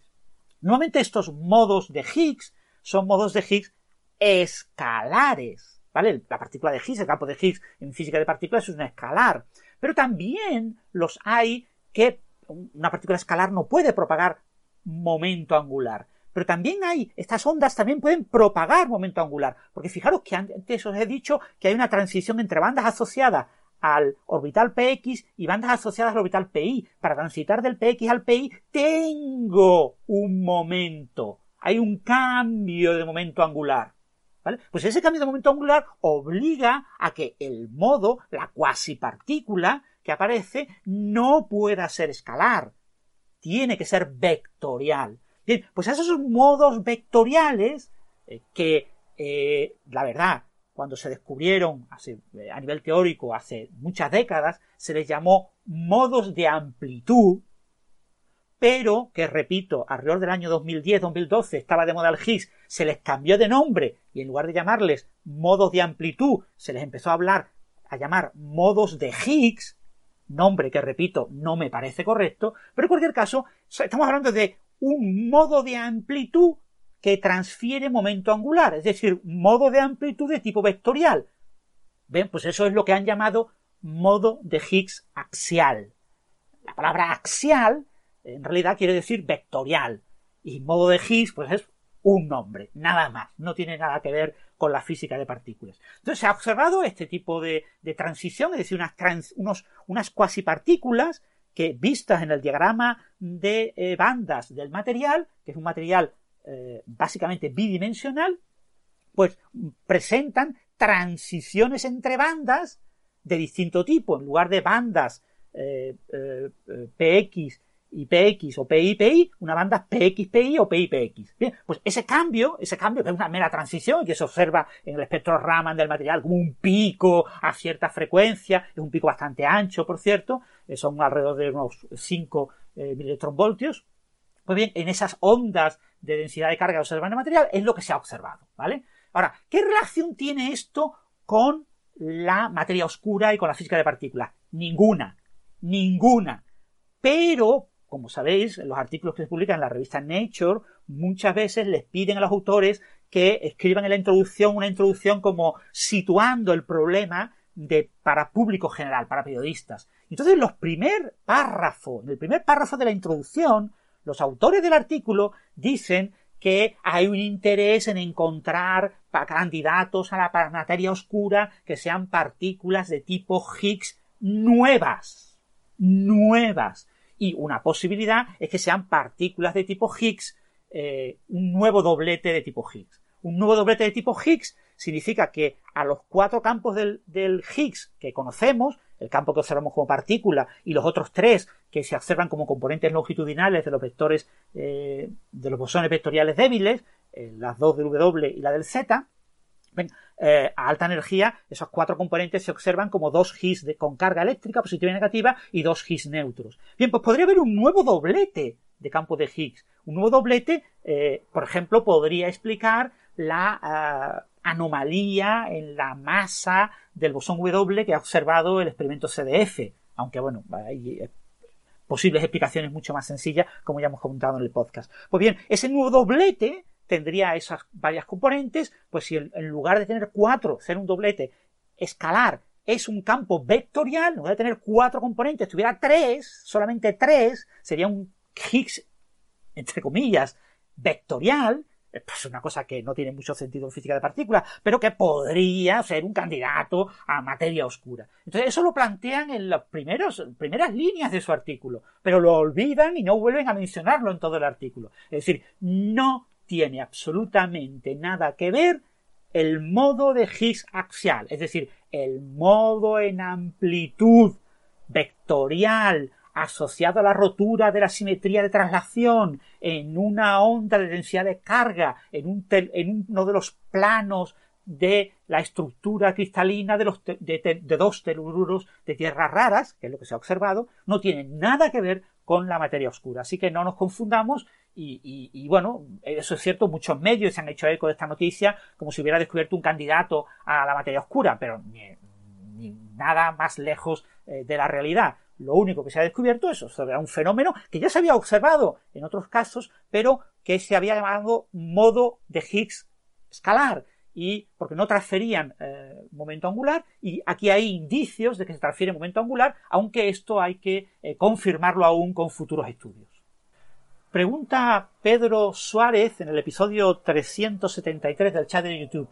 ¿El espacio-tiempo es un objeto físico, matemático o físico-matemático? Bueno, eh, para los físicos, eh, físico y físico-matemático es lo mismo. Eh, obviamente es un objeto que tiene una descripción matemática, porque la física tenemos que describir de forma matemática todos los objetos con los que trabajamos. Para un físico, el espacio-tiempo es un objeto físico. Quizás tu pregunta es, ¿es un objeto real o es solamente de los físicos? ¿Vale? Porque hay dos tipos de realidad. Está la realidad, la realidad real, si queréis llamarla así, eh, con la redundancia, que no la podemos conocer, es incognoscible. No podemos saber qué es la realidad real. Está fuera de lo que podemos alcanzar. Nuestro conocimiento sobre la realidad real eh, utilizando experimentos y observaciones, solo nos ofrece información sobre la realidad física. La realidad física no es la realidad real, que es inconocible. La realidad física es la realidad según la física, según las observaciones y los experimentos acumulados hasta un momento determinado. Por ejemplo, en el año 1900, la realidad física no incluía los agujeros negros. Los agujeros negros no existían en la realidad física, pero sabemos que aparentan existir en la realidad real. eh, la realidad física cambia con el tiempo, pero es lo que sabemos los físicos. Bien, pues desde la introducción del espacio-tiempo mm, de Minkowski en 1908 y sobre todo desde la introducción de las ecuaciones de la relatividad general de Einstein en 1915, el espacio-tiempo es un objeto físico y forma parte de la realidad física. Es real, tan real como pueda ser algo que podemos experimentar que podemos observar con nuestros instrumentos y con nuestros sentidos. Por desgracia, los sentidos de los humanos no permiten explorar directamente el espacio-tiempo, pero eh, sí tenemos instrumentos científicos que permiten explorarlo. Es decir, las ondas gravitacionales muestran claramente y fuera de toda duda que el espacio-tiempo es un objeto dinámico. No solo existe en la realidad física, sino que además tiene una dinámica y hemos observado esa dinámica. Entonces, la realidad física del espacio-tiempo está en la misma categoría que la realidad física de un electrón o que la realidad física de tu mano. Si tú dudas de la existencia de la realidad física de tu mano, acepto que dudes de la realidad física del espacio-tiempo. Pero si tú no dudas de la existencia de la realidad física de tu mano, no puedes dudar de la realidad física de la existencia del espacio-tiempo, porque la evidencia que tenemos acumulada, observacional y experimental, sobre la existencia del espacio-tiempo, de las ondas gravitacionales y de objetos en el espacio-tiempo, como son los agujeros negros, está fuera de toda duda. El número de sigmas supera con mucho las 40 sigmas, con lo que eso es absolutamente indudable en el contexto de la realidad física. Obviamente la realidad real es inconocible, no sabemos si en la realidad real existirá el espacio-tiempo, existirán los agujeros negros o existirá tu mano. Tu mano y tú puede que no existáis en la realidad real. Pero eso no lo sabemos. Es una cuestión metafísica, una cuestión filosófica que a los físicos nos resulta absolutamente irrelevante. Para un físico, la realidad física es la que es, que podemos explorar, la que conocemos gracias a los experimentos y observaciones, y esa realidad física incluye al espacio-tiempo en la misma categoría que los electrones, que los átomos y que, por ejemplo, tu mano.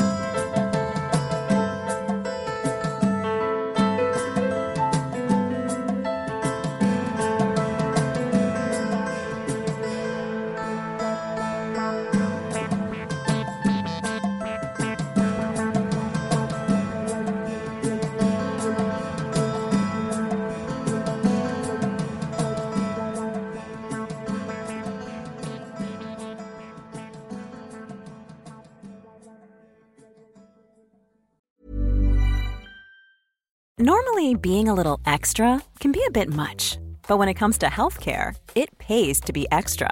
And United Healthcare makes it easy with Health Protector Guard fixed indemnity insurance plans. Underwritten by Golden Rule Insurance Company, they supplement your primary plan, helping you manage out of pocket costs without the usual requirements and restrictions like deductibles and enrollment periods. So when it comes to covering your medical bills, you can feel good about being a little extra. Visit uh1.com to find the Health Protector Guard plan for you.